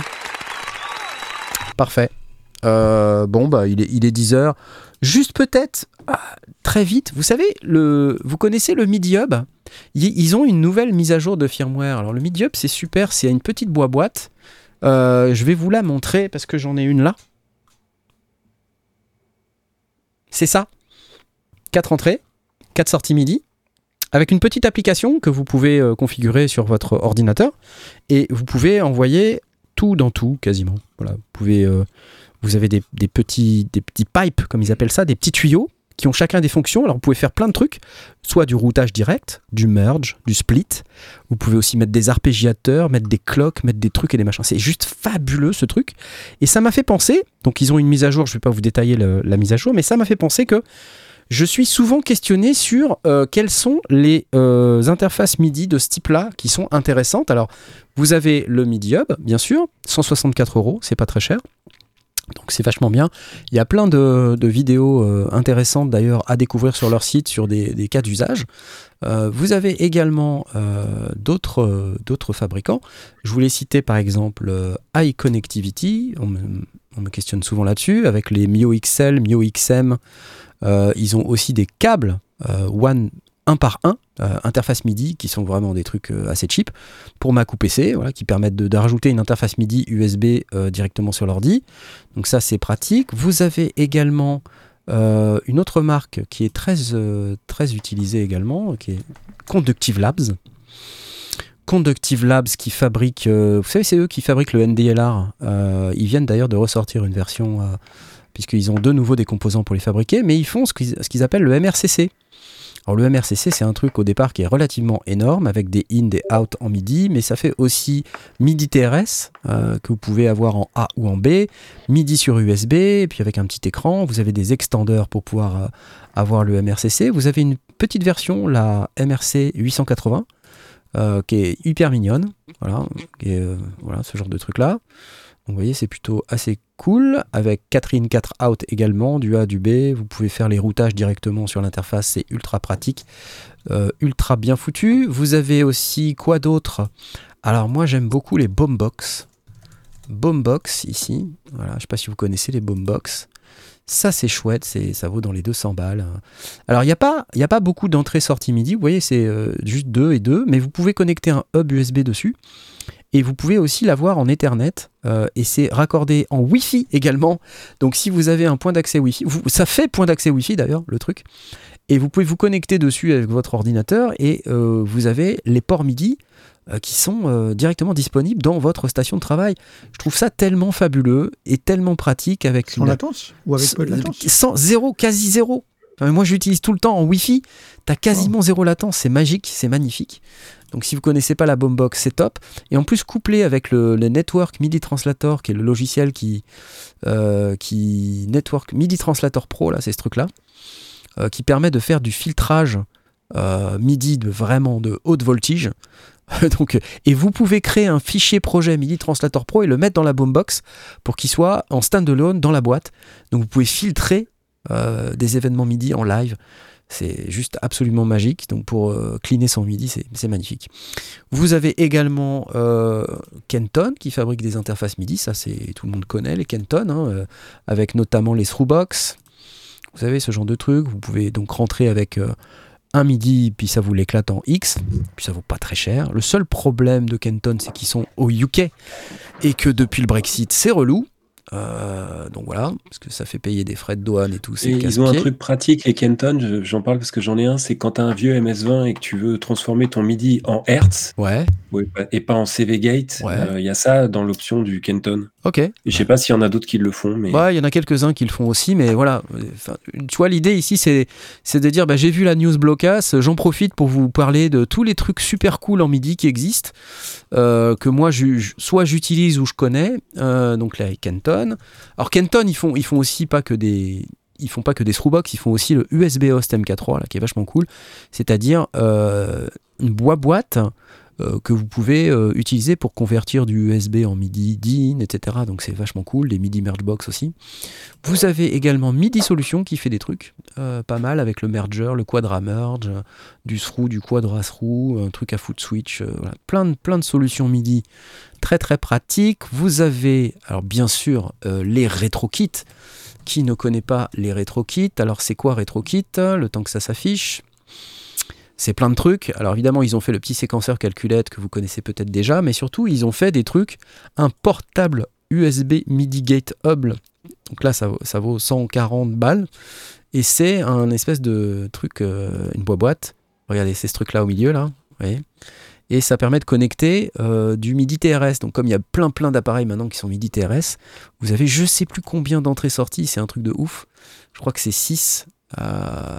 c'est 6 de chaque côté. 1, 2, 3, 4, 5, 10, 12. 12. C'est n'importe quoi, c'est une toute petite boîte. Et puis ils font aussi des câbles euh, vachement bien. Le Smart MIDI Cable, là, donc ça ça vaut 50 balles. Euh, et vous avez un espèce d'adaptateur euh, qui vous permet de transformer un TRS-A en MIDI DIN classique. C'est vraiment très très bien pensé, très pratique. Donc voilà, je vous fais un petit peu le, hein, le tour des offres. Je pense que voilà, si vous aviez, si vous cherchiez des, des petits trucs MIDI, à Audiowerkstatt aussi, audiowerkstatt.de, donc ça c'est en Allemagne. Euh, on reconnaît bien leur design assez caractéristique avec l'espèce de panneau vert qui fait un petit peu PCB. euh, vous avez plein de trucs aussi qui, surtout sur les cloques. Alors eux, c'est très cloque. C'est-à-dire, euh, vous voulez un petit truc pour faire un start-stop, euh, mettre des cloques à l'intérieur de votre système MIDI. Voilà, vous allez chez Audio Werkstatt, vous trouverez forcément votre bonheur entre 100 et 200 euros. Vous voyez, c'est vraiment pas très très cher. Donc euh, voilà, c'était un petit tour des solutions très vite. Vous voyez, il est 22h04. Euh, ce que je trouve euh, hyper rigolo quand même, c'est que sur la liste de liens que tu as donné là, sans déconner, la moitié, ils ont des sites qui sortent tout droit des années 80. mais grave, mais grave. Je sais, je sais pas. je sais pas Mais c'est, c'est- pourquoi. mais c'est clair, c'est exactement ça. C'est exactement Mais ça. parce qu'il y a une raison, c'est parce qu'il n'y a pas besoin de faire de marketing pour vendre ça, parce que les gens Ouais. avec qui- que tu cibles quand tu fais ça, c'est déjà un mec qui en a besoin. Et il- comment tu veux le rendre sexy une screwbox en fait quoi? C'est-à-dire que Ouais, c'est vraiment la, la fiche technique et le prix qui va te faire euh, choisir un, un produit ou l'autre. Et du coup, je pense que ça sert même à rien. Mais en même temps, tu prends une marque comme Dubfer, tu vas sur leur site web. C'est pas ouf le 1900 site. C'est clair. Mais, 1996 mais il est hyper fonctionnel ce site. T'as toutes les y a- t'as tout. T'as tout, c'est nickel. Mais- Le site est moche à, à crever, mais t'as tout. Il y a tout. C- Ces marques-là, c'est des marques pérennes, elles sont là depuis longtemps ou alors c'est parce que je sais qu'il y, a des- y, y a boîtes comme ça qui sortent c'est un petit produit et puis t'as intérêt à en acheter beaucoup parce qu'ils vont pas rester là longtemps, quoi, tu vois. Non, il y a des boîtes pérennes. Kenton, ça fait euh, 25 ans. Ouais, c'est- ça, ça, fait, ça fait hyper longtemps. Kenton, ça fait 1000 ans. hein. Et, euh, mais comment s'appelle la boîte, euh, aussi, c'est- Tiens, voilà, Midi Solution. Voilà. Tu vois. On nous précise que Midi Solution, ça marche sans Alim. Et ça, c'est un, c'est un point très important. Très j'en ai plein, c'est super. Donc voilà. Bon, vous cherchez des trucs Midi. On vous a fait une petite liste. Voilà, j'ai vu la news sur le blocas Midi Hub. Le Midi Hub, c'est vraiment super. Si vous cherchez un truc 164 euros, franchement, ça vaut que dalle et c'est super. Euh, la Boombox aussi, moi j'adore, perso.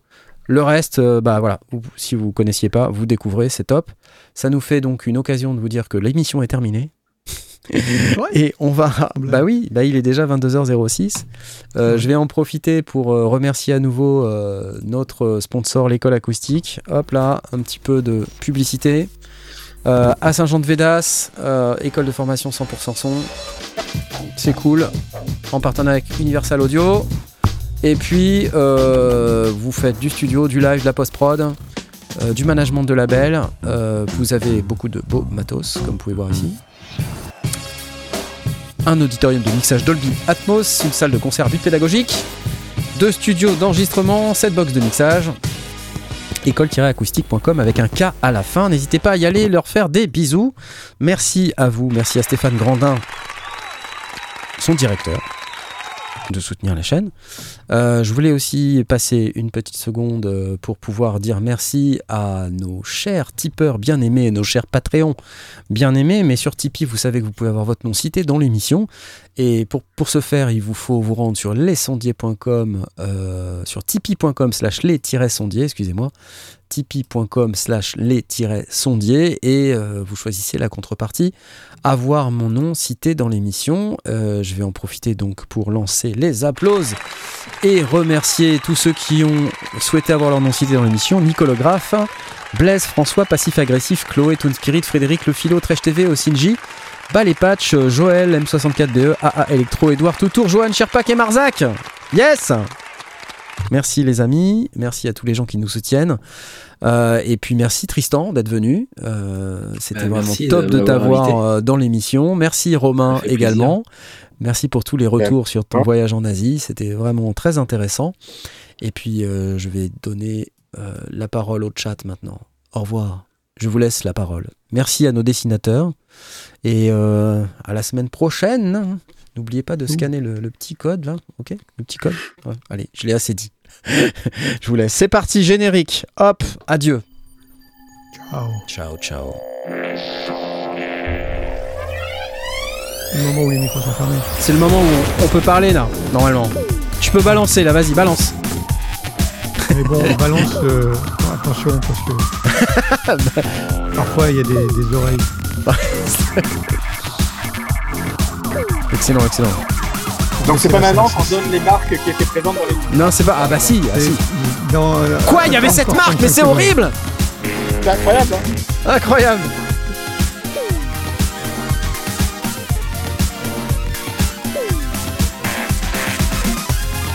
Quand je pense qu'il y avait cette marque dans la... Oh là là, c'est horrible. incroyable. Faut que je rajoute Tristan Brest dans la liste. Ouais, il y a beaucoup de monde qui Cette liste. liste, elle est pas à jour de toute manière. Il y a pas école acoustique, putain, merde. Et Kiviak Instruments, putain. Ils sont plus sponsors, eux. Ouais, mais bon, ça va. Hein. Et puis c'est plus 2023, mince.